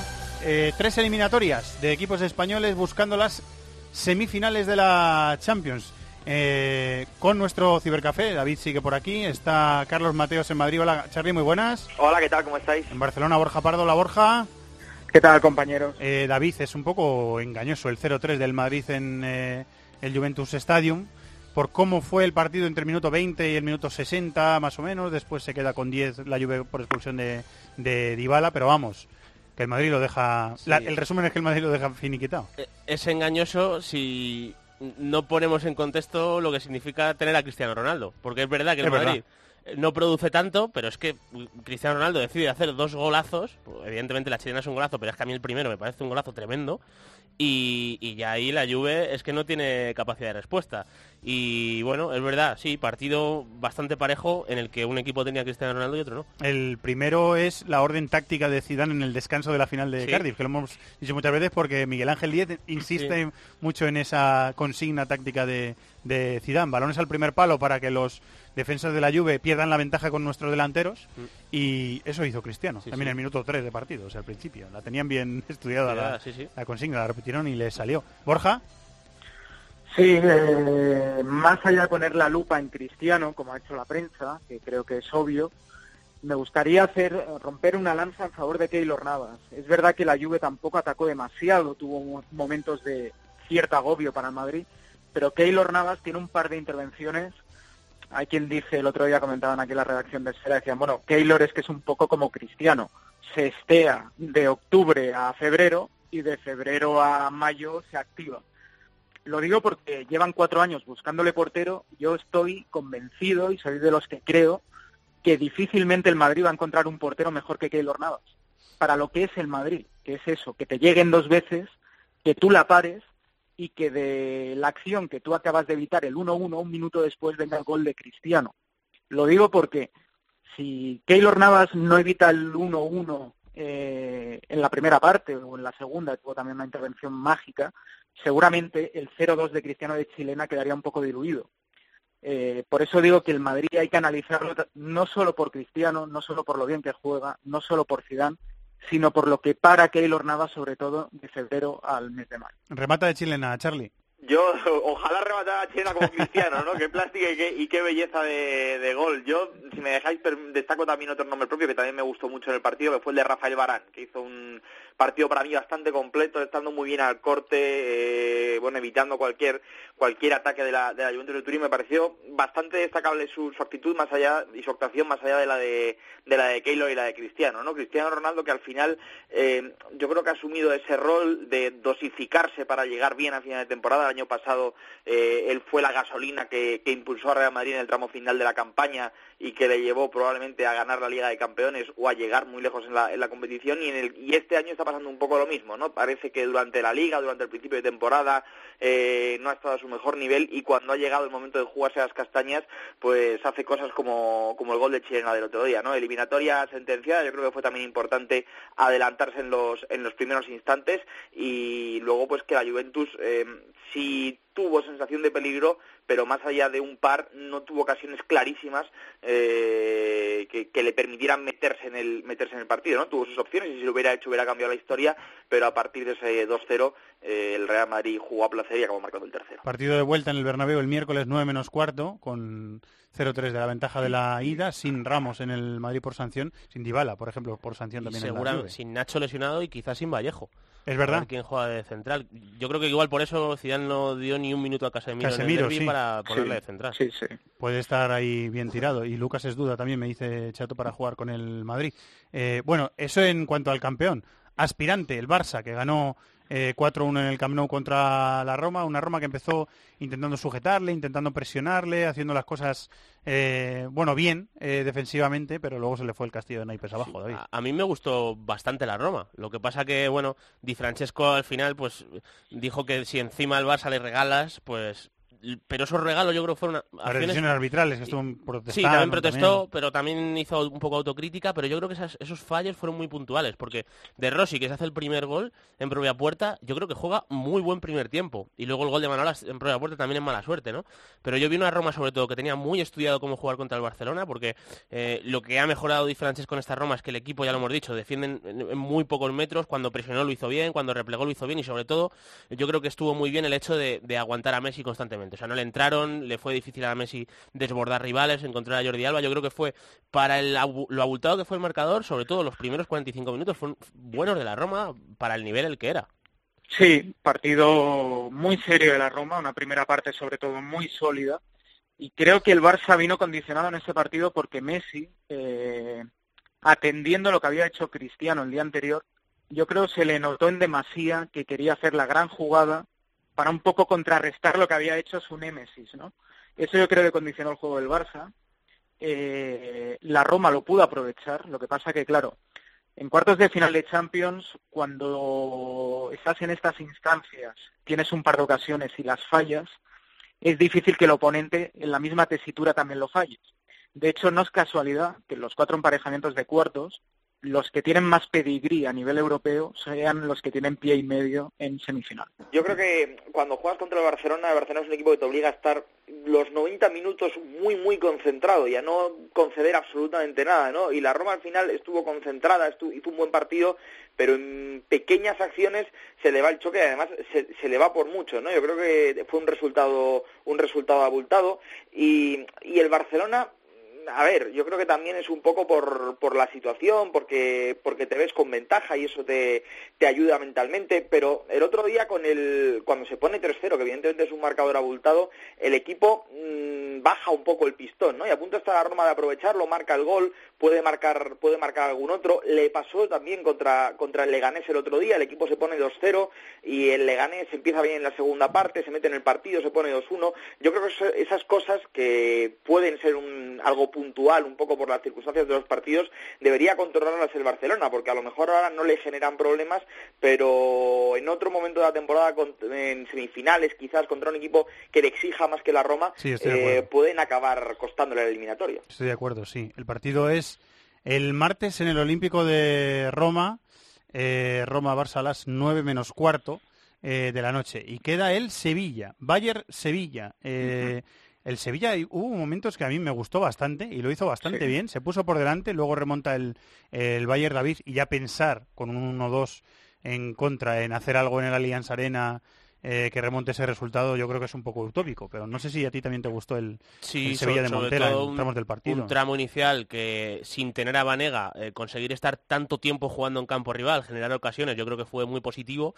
Evidentemente el resultado es muy malo, pero bueno, eh, generalmente cuando... Las sensaciones no tanto, ¿eh? Las sensaciones claro, y luego buenas. aparte ocurre una cosa, cuando tú sacas un muy buen resultado de visitante, encima ante un rival que es inferior, por historia y por cualitativamente es inferior, puede haber ahí esa cierta desconexión que el Sevilla igual en algún momento puntual del partido puede aprovechar para meterse en la eliminatoria y, y tú te pones 0-1 acuerdo, y ¿eh? por lo menos eh, yo entiendo que el Bayern evidentemente es muy favorito, que es muy complicado para el Sevilla, pero después de ganar en Old Trafford y con- jugando con ese rol de no favorito y con la posible desconexión del Bayern, se puede abrir una puerta a la esperanza. Y es difícil, pero no- igual, a lo mejor no es tan, tan, tan... O sea, no es No. inaccesible. No, yo creo que no. No, y además eh, hay un precedente, seguro que medios afines al Sevilla ya han rescatado. 15 de marzo de 2011, Bayern de Múnich, Inter de Milán. Era la reedición, diez meses después de lo que había sido la final en el Bernabéu, del Bayern contra el Inter de Mourinho. En aquel Inter, hablamos de octavos de final de Copa de Europa, de Champions, estaba Leonardo, de entrenador, 0-1 en el Meazza, va el Inter totalmente vendido, como quien dice, al Allianz Arena y aquel partido acaba 2-3, victoria del Inter. Es verdad que aquella victoria, aquella remontada se diluye porque luego viene el Schalke de Neuer, Raúl y les da Matarile en cuartos de final con un 2-5 en el Meazza. Pero repito, si aquel Inter de Kibu, Stankovic, Pandev, Lucio pudo ganar 2-3 en el Allianz Arena, ¿quién no te dice que el Sevilla pueda repetir ese resultado? Difícil es, imposible no. Bueno, al Sevilla lo que le vale, le vale el mismo resultado que en, que en Old Trafford, ¿no? Evidentemente es muy, muy complicado porque además el Bayern de Múnich, eh, bueno, pues sabe que es uno de los candidatos a, a llevarse el título y no va a conceder mucho, pero bueno, ese resultado igual te puede, te puede inspirar, te puede da- dar un, un empujoncito, ¿no? Eh, es complicado, pero puede pasar. Y en cuanto al partido, bueno, el Sevilla es cierto que no tuvo suerte, ¿no? Por cómo llegan los goles del, del Bayern de Múnich. Al final, bueno, pues eh, balones que rechazan, un balón que golpea un defensa, eso al final te mina la moral, ¿no? Porque el Sevilla yo creo que no hizo mal partido y si Sarabia hubiera metido la que, la que tuvo y falló, eh, y el Sevilla se hubiese puesto 2-0, esto todo esto es fútbol ficción, yo creo que hubiese cambiado bastante el guion, ¿no? Porque encima además se lesionó se lesionó Vidal, el- eso lo podía, le podía haber pasado factura al Bayern, pero es lo que comentabais, al final el Bayern tiene ese empaque de equipo acostumbrado a jugar este tipo de partidos en, en Liga de Campeones y cuando estás en esas situaciones pues te cae todo de lado, ¿no? Y no hay una explicación más allá de que, de que suele pasar así, y fue lo que le pasó, y ahora pues deberá cerrar la eliminatoria, lo tiene de cara, pero es verdad, es lo que digo, que al Sevilla le va el resultado de Manchester, ya se dejó sorprender un equipo en Champions, no sé si lo hará el Bayern, pero, pero el dato está ahí. El dato está ahí y veremos si el Sevilla lo consigue, que es muy difícil. Partido miércoles 9 menos cuarto y el sorteo de semifinales el próximo viernes en Nyon a las 12 de la mañana. Muchas gracias Borja, un abrazo. Un abrazo. Gracias Charlie. Gracias a vosotros. Y ahora a apostar con eh, Marathon Bet, con Chato, con David de la Peña, conmigo. Mira, voy a empezar yo. Dale, ¿parece bien? jefe. Bueno, hombre, pero no voy a empezar por eso. que Bueno. Te estaba viendo hablar por teléfono y por eso te quería hacer la cobertura y voy a empezar. Estaba con mis cosas por ahí. Podría haberte hecho la cobertura también con David, pero bueno, que voy a empezar yo y ya está. Bayern Sevilla. Empate 7,41. Claro, es un resultado difícil y por lo tanto pues se paga bastante bien. Pues yo voy a apostar a que van empate al descanso y que al final del partido gana el Bayern de Múnich, que se paga 4,71. Anda. Yo voy a la piscina, voy. A la piscina. Yo, yo A digo, y se paga a 23 euros. Mi 23 apuesta, euros. Yo digo que quedan 2-2. Por lo que digo, yo creo que igual se puede meter el Sevilla y al final hay el Bayern... eh, Bueno, pues... Se adelanta por la derecha, por la izquierda, por arriba y por abajo. Si lo consigue. Sí lo consigo. Por primera vez. Ahí, ya- Todavía ya por ver si lo consigue. Primera ¿no? y seguramente última. pero- Triple de 9 Vamos metros ahí. de, Ahí está. de la Peña. Venga. A ver qué pasa. Bueno, pues cuotas sujetas a cambios, ya lo sabéis. Hay que jugar con responsabilidad para mayores de 18 años y condiciones en marathonb.es. Los de las cuotas. Los de las cuotas, los de las cuotas. MarathonBet, la casa de apuestas con cuotas de altura. Regístrate ya en marathonbet.es, deposita 60 euros, introduce el código BONOCOPE y juega con 90. Deposita 60 y juega con 90. Los de las cuotas, los de las cuotas. MarathonBet, apuesta que no te lo esperabas. Mayores de 18 años, juega con responsabilidad. Consulte condiciones en marathonbet.es.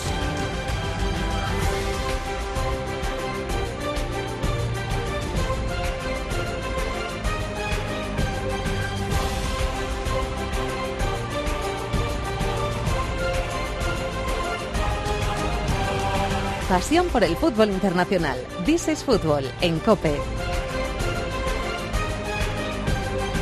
Sintonía antigua de la Europa League que a nosotros nos gusta más. Hola, Tony Padilla, muy buenas. ¿Cómo estás? Hola, ¿Qué tal, hola. Fernando? Estás en un sitio mítico futbolero y también no futbolero. Estás en un sitio mítico, para resumir.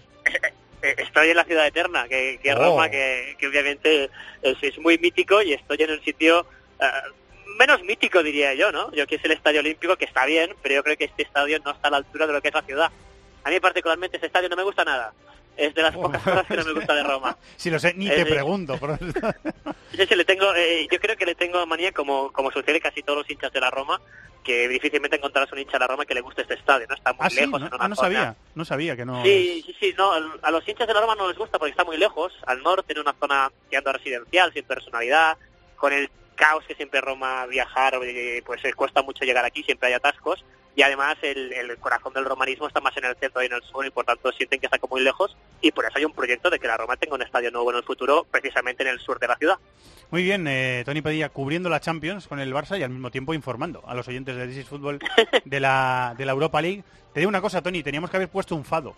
Porque la situación del Sporting de Hombre. Portugal merece un fado. Un fado, un fado a lo mejor rock and roll, porque madre Sí, es, lo mía, que, cómo es, lo, es lo- es lo que te iba a decir, que, más, que casi, casi que un fado, el fado será a, a posteriori eh, de cuando acabe la temporada, pero ahora yo casi que, que toca un poquito de heavy metal porque Sí, sí, esto, y estamos a un paso de, de que acaben a, a golpes la- los dirigentes del Sporting y los jugadores del Sporting Club de Portugal, que no, no nos lo imaginábamos cuando hablábamos hace una semana en la previa del partido de No, Luanda, la, la verdad que no. que creo que estamos, que podemos estar un pelín de acuerdo en, en que se cumplió lo, que- lo que apuntábamos, ¿no? De que hay- eh, el Sporting propuso y tuvo esas ocasiones, pero sigue penalizado por errores gravísimos en defensa y sigue siendo el equipo que tiene una propuesta muy buena, pero que luego es incapaz de, de hacer bien las cosas.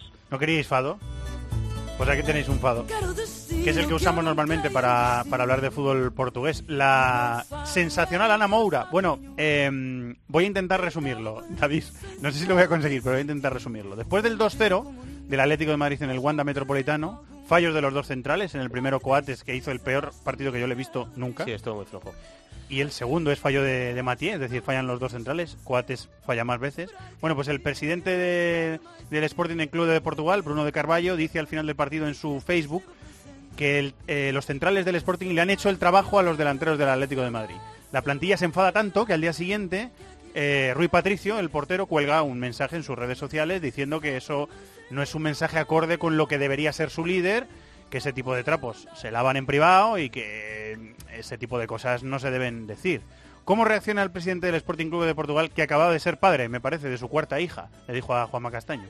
Bueno, pues diciendo que los suspende a todos los que han compartido el mensaje en las redes sociales, que son 17, incluido Bas 2, que se unió un día después. Están sancionados y no sabemos si van a poder jugar el partido de liga, que fue el pasado domingo y que ganaron al final 2-0, y pensamos que lo van a tener que jugar con el equipo B. Hay una reunión el día antes en, en la ciudad deportiva de- del Sporting Club de Portugal y en esa reunión eh, el presidente Bruno de Carballo dice que va a echar a, a Coentrao, que Coentrao está mal metiendo y que lo va a devolver al Real Madrid. La plantilla le pide que lo devuelva a la disciplina del equipo. Y Bruno de Carballo llama al líder de los ultras del Sporting Club de Portugal y le dice, dile a estos que yo no, yo no te he encargado que les, eh, que les agredas físicamente ni que haya amenazas contra los jugadores porque lo están haciendo mal. Bueno, un pollo Sí, sí. lo- y luego termino en el- durante el- la victoria del Sporting Club de Portugal 2-0 en Liga este fin de semana. Goles de Bas 2 el primero y de Brian Ruiz, creo recordar, el segundo.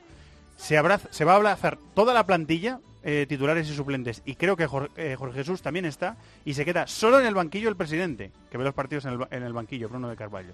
No sé si lo he resumido bien, eh, Tony, no sé si me dejo algo, pero es más o menos la película de lo que ha pasado.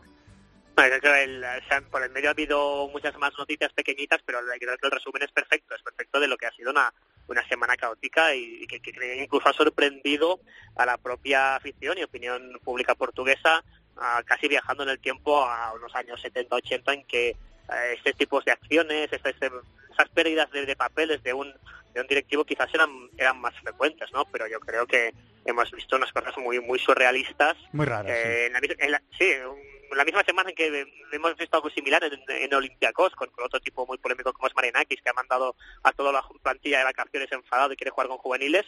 Pero claro, esto en, medio de una eliminatoria, ¿no? Porque al final el, Olympiacos, que ha vivido un caso similar, la temporada se les ha acabado, pero el Sporting aún, bueno, es un 2 a 0. ¿Por qué no lo puede remontar? Yo creo que es muy superior el Atlético de Madrid, pero eh, de repente en mitad de de una eliminatoria, hacer esto, no esperar al final, es, es todo muy muy surrealista la verdad y habla un poquito también de las de la parte más oscura de un fútbol el portugués en que desgraciadamente en ocasiones las personas que mandan en los clubes son personas muy muy polémicas. No hay que olvidar que el gran hombre del fútbol portugués Pinto da Costa en, en Porto ha sido acusado de amaños de, de corrupción y también es un tipo muy particular. Y también lo que siempre decimos sobre la hipocresía no de que todos los clubes se unen siempre a los discursos de, de fair play y de y de valores y luego cuando toca pues muchos llaman a, a- levantan el teléfono y llaman con jefes de ultras que están dispuestos a usar la violencia. Por tanto también hablan muy muy mal de la de la doble de la hipocresía los dobles valores de algunos dirigentes y en ocasiones se habla muy mal de los radicales pero los que hacen incluso más daños no son radicales son personas con corbata que están en los palcos Bueno, este fin de semana el Benfica gana con un penalti que no es, en el último minuto. El speaker del Oporto cuelga un mensaje en Facebook diciendo que habrá que solucionarlo por las malas y diciendo que los dirigentes del Benfica son unos corruptos, que tienen comprada la federación y el, y el estamento arbitral. O sea, es un- el- la, la liga portuguesa está en un estado...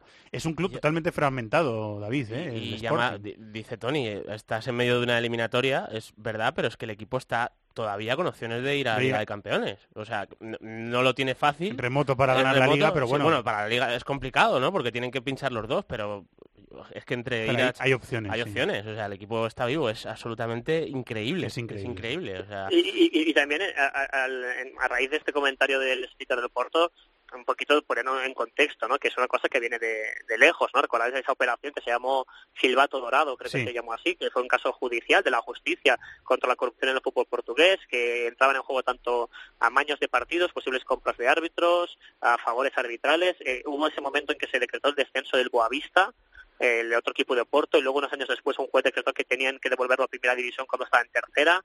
Hemos visto cosas muy raras y siempre ese, esa pugna entre Porto y Benfica eh, para afirmar quién es más corrupto de los dos, ¿no? Y como el Porto llegó a ser acusado de controlar muchos estamentos, en este caso el estamento arbitral, en, en Benfica lo utilizaban, pero desde Porto dicen que el club que siempre ha estado más bien conectado es el capitalino, y por el medio el Sporting de Portugal que intenta encontrar su sitio y no lo hace de las mejores maneras. Es Desgraciadamente esto viene de lejos, no es una cosa que de repente eh, se locos todos así, ¿no? Son muchos años en que hay demasiados casos de corrupción y demasiadas personas que han hecho del fútbol un modo un modo de vida, un negocio y que los llevan a pues a, usar todas las armas que tengan a su alrededor para intentar que su equipo sea campeón y no hablo obviamente de, de armas deportivas Se- y, al final se habla de esta cosa tan tan curiosa que es apartar a los jugadores, ¿no? Pero bueno, yo creo que esto de alguna forma nos permite ver que es la punta del iceberg que es un fútbol que teniendo uno de los potenciales más bonitos, porque qué bien que trabaja el fútbol base y qué, qué pasión por el fútbol que tiene Portugal, eh, Portugal Sí. pues ver que hay una punta del iceberg que es esta pasión y si la canalizas bien, pues qué bien, pero si la canalizas mal, pues pasan estas cosas. Bueno, y Bruno, yo sin, sin corregirme si me equivoco, pero yo creo que Bruno de Carballo en 2010-2011 tuvo un lío tremendo en las elecciones a presidente del Portugal, que eh, eh, dijo que Godiño López que había habido, que fue el que salió, que había habido un pucherazo, que las elecciones no habían sido, o sea, que la polémica con Bruno de Carballo viene ya desde lejos. Sí, es un personaje muy controvertido, ¿eh, Tony? Un personaje muy controvertido. Uno más en, el, en la historia del del fútbol portugués. Eh, además, esto, siempre con muy metidos en, en política, muy metidos en, en, saber gestionar bien los, poderes. Es, es, es, un, es un mundo muy muy complejo. También han habido casos de investigaciones de las ayudas por las reformulaciones, eh, remodelaciones de los estadios de la Eurocopa, la famosa Eurocopa, ¿no? Que algunos clubes se les hicieron un, pudieron tener un club, un estadio casi remodelado con muchas ayudas y luego algunas ayudas prometidas se les quitaron a otros clubes que no las pudieron pagar. Eso le pasó al, al Boavista, ¿no? Eh, hicieron de nuevo las santas y luego les quitaron ayudas prometidas y no podían pagar las deudas, mientras que otros pues hicieron un club, pues un estadio casi casi de la nada en parte también por los buenos contactos políticos. ¿no? El fútbol es uno de los grandes activos de Portugal y como tal es poder. Ya sabemos que desgraciadamente donde hay poder hay gente dispuesta a romper la ley. Y en medio de esa tormenta el Atlético a gestionar un 2-0 que tiene a favor, que en eso el equipo del Cholo, David, es, es bastante bueno, bastante fiable. Sí, es una, es una renta yo creo que muy... O sea, no es muy amplia, pero hablando del Atlético de Madrid yo creo que es suficiente y más con la que tiene el día del Sporting. Sí, sería una gran sorpresa. Eh, Tony, sé que tienes que, que marcharte, que tienes que, que currar, que hay, que hay Champions y que hay Barça para currar, pero te digo simplemente, los otros tres partidos, Marsella-Leipzig con todos a las 9 y 5, con ventaja para los alemanes 1-0, eh, Chesca de Moscú-Arsenal a las 9 y 5, que será casi madrugada en Moscú, con ventaja para los ingleses 4-1, y Salzburgo-Lazio con ventaja para los italianos 4-2. Esos son los otros tres partidos, ¿no? Sí, con el Arsenal que ya hizo el trabajo, no, no, no, no en la ida, sino en el primer tiempo del partido de ida, aprovechando la... Además, jugó ya con todos los titulares, en Europa League en ocasiones hemos visto rotaciones. Yo creo que Wenger ahí ha entendido que la opción más plausible que tiene meterse en Champions es ganar la Europa League, como hizo el año pasado Manchester United, y por tanto ya casi renunciando a atrapar esa cuarta posición que parece imposible, jugó con titulares y sacó del campo a esa defensa del CSK de Moscú que jugaron los hermanos Berezowski y Ignacievich. Por tanto, los, los tres juntos suman tres, hombres, ¿eh? 108 años. 108 años entre, entre los tres. Por tanto, la, la juventud y verticalidad del Arsenal los destrozó. Por tanto, eliminatoria acabada. A ver qué pasa en Marsella. El resultado es justo, 1-0. Muchas bajas tenía en la vida el conjunto marsellés, pero mm. claro, lo puede remontar en el velodrome en un partido en que en una contra pues acabaron penalizados por el conjunto alemán, en un partido que mereció más el Red Bull Leipzig, y la duda es si el Salzburgo, este equipo tan alegre, tan joven, podrá remontar una eliminatoria que se le complicó muchísimo en el, precisamente en el estadio donde estoy yo ahora, en este caso contra, contra la Lazio, que, que bueno, que es que Inmóvil y compañía lo hacen realmente muy, muy bien, tienen ahí un potencial tremendo, aunque Luis Alberto, el, español, en el partido de ida lo, lo sustituyeron y acabó enfadadísimo, pero bueno, ya ha sido perdonado y además pues en, racha, ganó el otro día en Udine y está luchando por la tercera posición. Te vemos el jueves en el plató de Vin con Dana y compañía. Buen trabajo, compañero, gracias. Un abrazo. Eh, David, eh, reflexiones de estas tres eliminatorias que te dejen de partidos de la ida o de lo que quieras ver en la vuelta. Luis Alberto marcó, estaba hablando Tony de él, marcó este fin de semana el gol de la victoria de la, de la Lazio. Sí, y Felipe Anderson marcó un golazo contra el Salzburgo el otro día y Inzaghi, que no hay que criticarle lo más mínimo, insiste en no juntarles. ¿eh? Está metiendo normalmente uno por otro, salvo ocasiones muy puntuales. No consigue sentar a los dos, que le está funcionando muy bien el equipo con los tres centrocampistas. Yo creo que el Lazio, la Lazio hizo con ese 4-2 ahí los deberes. Eh, el la Salzburgo, ¿no? Sí, el sí, va 2-2 y daba la sensación de que igual eh, acababa llevándose un mal resultado para la vuelta, que ya hemos visto que el Salzburgo contra el Dortmund sabe gestionarlo. Eh, yo creo que el Salzburgo es un equipo con potencial, que, que, va a presionar mucho en la vuelta, pero la Lazio a la contra con inmóvil tiene jugadores de sobra para, para aguantar el buen resultado. Y luego me quedo con el Arsenal porque yo me esperaba este Arsenal de que es eh, esto o no hay otra cosa. Y eh, el otro día... De hecho, es que de hecho no la hay. Es que no la hay. De hecho, el otro día contra el Southampton vimos a muchos, eh, no suplentes todos, pero sí que vimos a un, Arsenal con el Lenny Saka en medio campo, con Iwobi, no con, digamos, la unidad A, y yo creo que Wenger está enfocando todas las eh, todas las fuerzas a ganar la Europa League y sacaron un muy buen resultado contra el CSK de Moscú y luego es el Leipzig Marsella que es una de las eliminatorias más bonitas dos equipos que tienen un proyecto que está solidificándose y vamos a ver qué pasa en la vuelta. Yo creo que es ligeramente favorito el Leipzig, pero el Marsella tiene capacidad de sobra para darle la vuelta a la eliminatoria. Vamos a ver lo que pasa con la narración de Rubén Martín en directo en eh, las emisoras Cope Más, también en la aplicación Tiempo de Juego el jueves y ojalá esté el viernes el Atlético de Madrid a la una de la tarde en ese sorteo de semifinales en Nyon.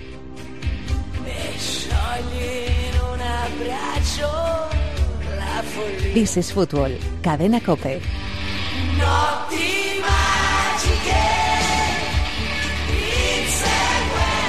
Estuvo a punto de decir adiós a su sueño eterno de título, pero con una remontada épica en el tiempo de descuento, el Nápoles ganó 2-1 a un Kievo peleón y resistente y mantiene cuatro puntos de desventaja con el líder, la Juventus, que ganó 2-4 al Benevento.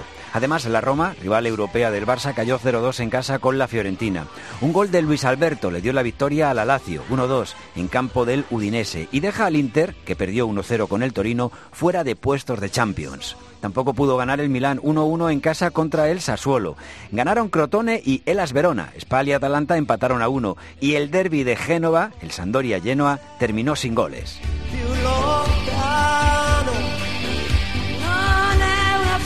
Y confieso, David, que cuando en el minuto 88 el Nápoles perdía 0-1 con el Kievo, que le había puesto las cosas difíciles y le había hecho un partido muy pegajoso, muy antipático, muy incómodo durante todo el eh, partido, bueno, pues yo ahí pensé, ya está, se acabó la liga para el Nápoles.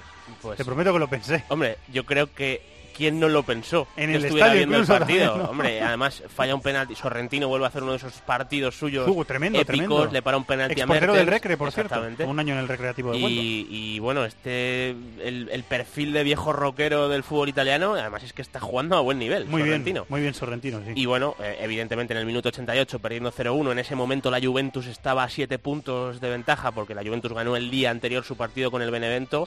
Parecía que la liga estaba completamente acabada. Minuto 88, gol de Milik de cabeza, muy buen gol. Y luego en el descuento, golazo de Diaguará, que para tener 20 años, tener esa sangre fría en Sí, un momento tan decisivo, yo creo que llamó muchísimo la atención. Y, y un triunfo que vamos a ver hasta qué punto eh, sirve como no punto de inflexión. Es verdad que había bajado un poquito el Nápoles en las últimas semanas, pero eh, es- esa remontada en el último momento, yo creo que a nivel espiritual y anímico al equipo le puede dar mucha fuerza para acabar peleando el título. Eh, si quieres, vamos a ver ahora lo que le queda a los dos equipos. Sí, perfecto. Porque le- les queda... eh, son dos calendarios complicados, yo creo que para los dos. Entonces vamos a ver cómo rinden con los, contra los grandes, porque ahí yo creo que se va a, a definir mucho, incluyendo un enfrentamiento entre ambos. Eh, la Juventus recibe, eh, le queda en casa Sampdoria, el propio Nam- Nápoles, el Bolonia y acaba contra el Elas Verona en casa. O sea, acaba, el final es relativamente cómodo. Eso sí, entre medias tiene la final de Copa contra el Milan, que ese partido en Nápoles no lo tiene. Y la Juventus tiene que visitar al Crotone, que es muy superior, pero le queda también fuera Inter y Roma. O sea, la, la Juve tiene que jugar contra Inter y Roma fuera. dos Fuera de equipos, casa. Sí, que La Roma penúltima jornada, ¿eh? Sí, penúltima jornada y el Inter jornada 35, dos equipos que seguramente se estén jugando la Liga de Campeones. Está bien. ¿eh? Está son, bien, ¿eh? son dos visitas difíciles. Como el Nápoles le dé por sacar un buen resultado del Juventus Stadium, eh, puede haber Sí, hay liga, ¿eh? Puede haber liga. En, en ese caso. Sí, hay que decir que el Nápoles también tiene un calendario, sobre todo tiene visitas muy complicadas, porque en la siguiente jornada el Nápoles tiene que ir al campo del Milan, eh, que se ha caído un poquito, pero bueno, con Gattuso ha, Sí, mejorado bastante, muy, muy es un partido complicado. complicado. Luego tiene que ir a jugar contra la Juventus, que evidentemente es el partido que va a definir las opciones o Partido no de Nápoles, sí. si sale vivo va a tener opciones hasta el final. Luego visitar a la Fiorentina, que en este momento es muy difícil. Lleva a la Fiorentina desde que se tuvo que, que aplazar, mejor dicho, ese choque contra el Udinese por el fallecimiento de Astori, lleva cinco victorias seguidas. La Fiorentina lo ha ganado todo. Es verdad. Y le ganó a la Roma el otro día fuera de casa. La Fiorentina ahora mismo es una plaza complicada para ir a visitar. Está el equipo, pues han hecho piña eh, con esto que les ha pasado y, y está en muy buen momento de forma, así que es otra visita complicada para el Nápoles. Y luego la última visita es a la Sampdoria, que es otro equipo difícil. O sea, eh, tiene cuatro partidos fuera de casa el Nápoles, con lo cual eh, tiene que rendir muy bien, pero bueno, está ahí. Y en casa le queda Udinese, Torino y acaba la liga contra el Crotone.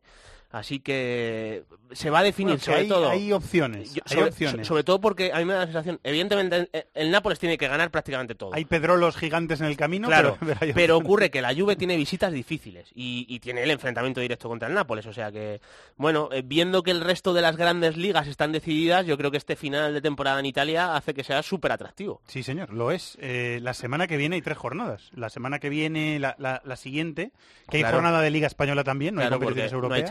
Champions, ni Europa League. Hay tres jornadas, o sea que en esa semana, Seguro, sí, en esa semana que termina con el Juve Nápoles, Sí. en esa semana se, se va a dilucidar todo. en esa semana el Nápoles visita al Milan y a la Juve, sin ir más lejos. O sea que igual se queda sin ninguna opción o igual le ha dado la vuelta a esto. Vamos a ver, va a ser muy bonita esa semana. Lo contaremos la Lo semana contaremos. que viene y, y la siguiente, después de ese eh, Juve Nápoles que nos queda apasionante en la liga que está más competida, porque es verdad. Sí, sí, es- la liga que está más emocionante, el- la lucha por el título en, en Europa. Bueno, vamos a Sudamérica y terminamos.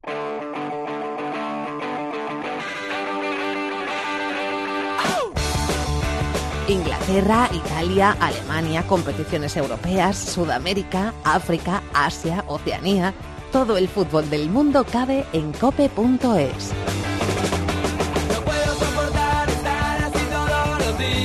Tenía una reunión nuestro compañero eh, Ariel Judas, y no puede estar en el programa, pero ha preparado el guion eh, que con tanta profesionalidad y cariño prepara él siempre antes de los programas para que sepamos punto por punto lo que vamos a tratar en, en el programa y me lo apropio, me adueño totalmente de ese guion y vamos repasando. David, si tienes algo que decir de los puntitos que yo haga, pues eh, me lo comentas. Copa Libertadores, hubo victorias la pasada semana de Palmeiras, de Gremio, Gremio marcó 4-0 y fue en la segunda parte, porque iba al descanso empate sin goles.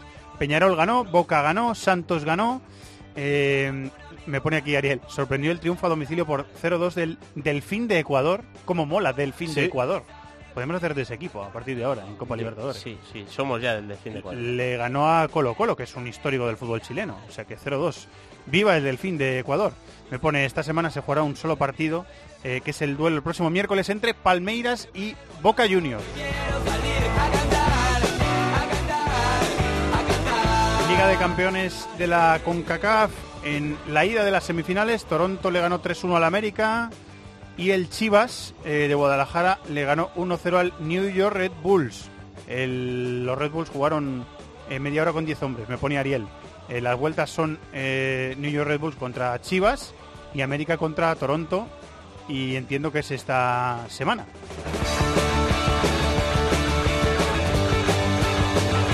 Superliga Argentina, derrota de Boca frente al humilde equipo de Defensa y Justicia. Pese a eso sigue manteniendo una ventaja bastante cómoda el líder del torneo, es decir, se supone David que Boca va a ser, también por la ventaja adquirida en, en las eh, semanas recientes, siete puntos de Sí, saca son siete Godoy Cruz. puntos a Godoy Cruz. O sea que es un colchón bastante... Sí, y el enfoque también en Libertadores, que dicen que ya puede volver Tevez contra Palmeiras, que es otro partidazo, ¿eh? ese Palmeiras Boca Juniors. Sí, señor, lo seguiremos. Bueno, la Liga Brasileña empieza el próximo fin de semana y en consecuencia de ello los torneos estaduales han terminado este fin de semana. Eh, Corinthians ha ganado por penaltis al Palmeiras el campeonato paulista. Botafogo eh, ha ganado el campeonato eh, carioca. Eh, Botafogo fue a Vasco de Gama. A Vasco de Gama le ganó Botafogo. El Mineiro lo ganó Cruzeiro, ganándole al Galo, su máximo rival del, del estadual. Y Gremio volvió a ganar en pelotas, que es una ciudad de Río Grande do Sul. Ya le había ganado al Brasil de pelotas en el partido de ida y por lo tanto ganó los dos partidos al Brasil de pelotas y es campeón en el gremio del campeonato gaúcho.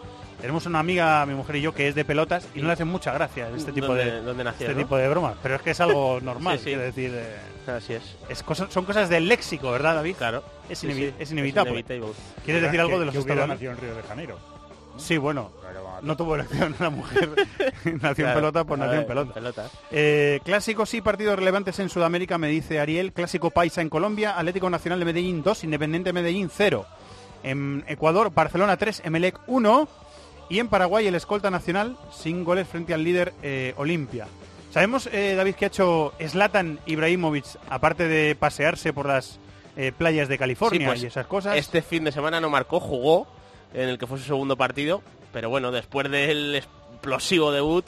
eh, Se lo perdonamos, Sí, ¿no? bueno, jugó un ratito, eh, jugó media hora, me parece, contra... No es titular todavía, ¿eh? No, de momento no, ha estado me, veces. sorprende, me sorprende, ¿eh? Y perdió 0-2 Los Ángeles Galaxy contra Sporting Kansas City. O sea que bueno, hombre, lo lógico es que acabe siendo absolutamente indiscutible, ¿no?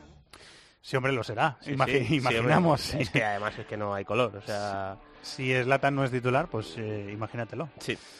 Ya está, ¿no? Hasta aquí el Sí, repaso bueno, sudamericano. estuve viendo el Estudiantes Santos de Copa Libertadores ¿Ah, y sí? hay ¿Te otro gustó? chico, Rodrigo. Hay un chico ahí brasileño que... que- De Santos. Sí, que, Rodrigo de que- Santos. Que tiene muy buena pinta. Vamos a ver, le tiene 17 y 18 años, pero, pero llama la atención. Y estuvo, por cierto, que fu- fue muy comentado, estuvo Eidur Wood Johnson en la grada, viendo el Estudiantes de La Plata Santos, y es que se supo... qué- qué conjunción de Sí, astros, ¿no? Pues se supo después que es que está preparando, claro, Islandia es eh, rival de Argentina en el- la fase de grupos del Mundial Ah. y está preparando un documental, Eidur Wood Johnson, y estaba ahí en la grada del campo de estudiantes. Pues eh, sería cuestión de verlo y que lo subtitularan también. Sí, si mejor, no- sí. Porque si no va a estar un poquito complicado.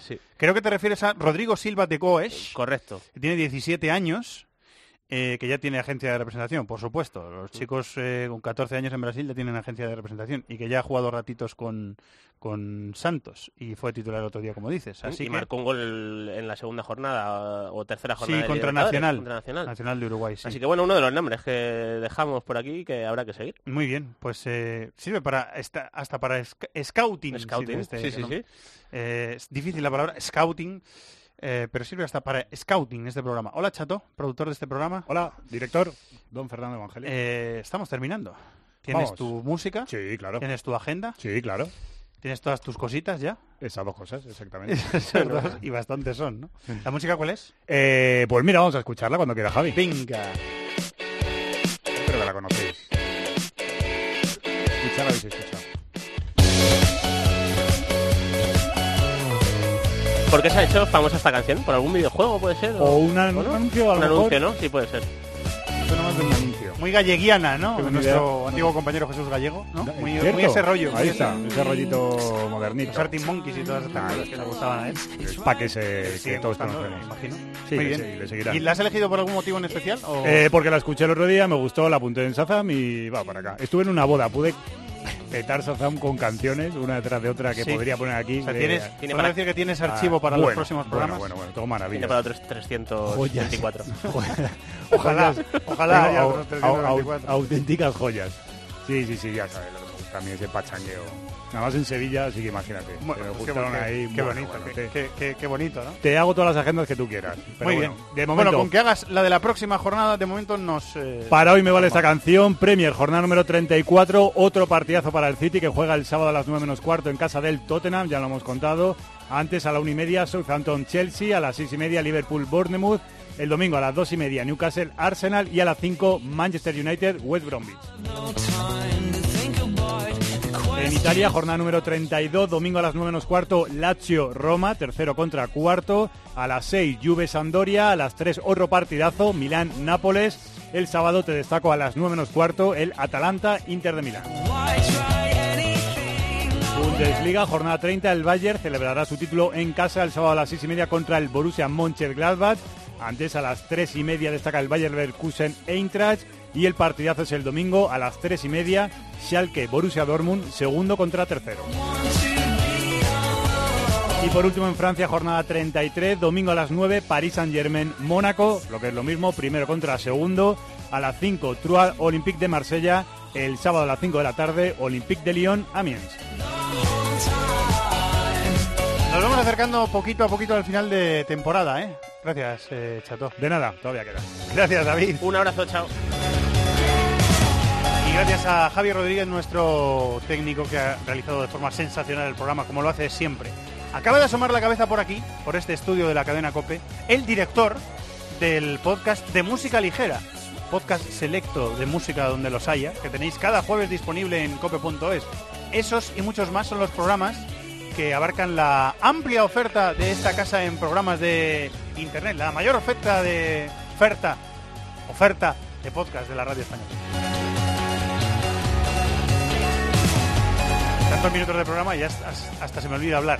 Que disfrutéis de la vida y de la Champions. Esta semana hay Champions, hay tiempo de juego desde las 8 y 5, martes y miércoles, Europa League, sorteos el viernes.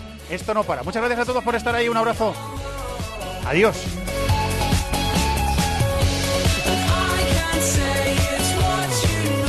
En el correo electrónico thisisfutbol@cope.es, en Facebook nuestra página This is Fútbol Cope y en Twitter arroba Fútbol Cope.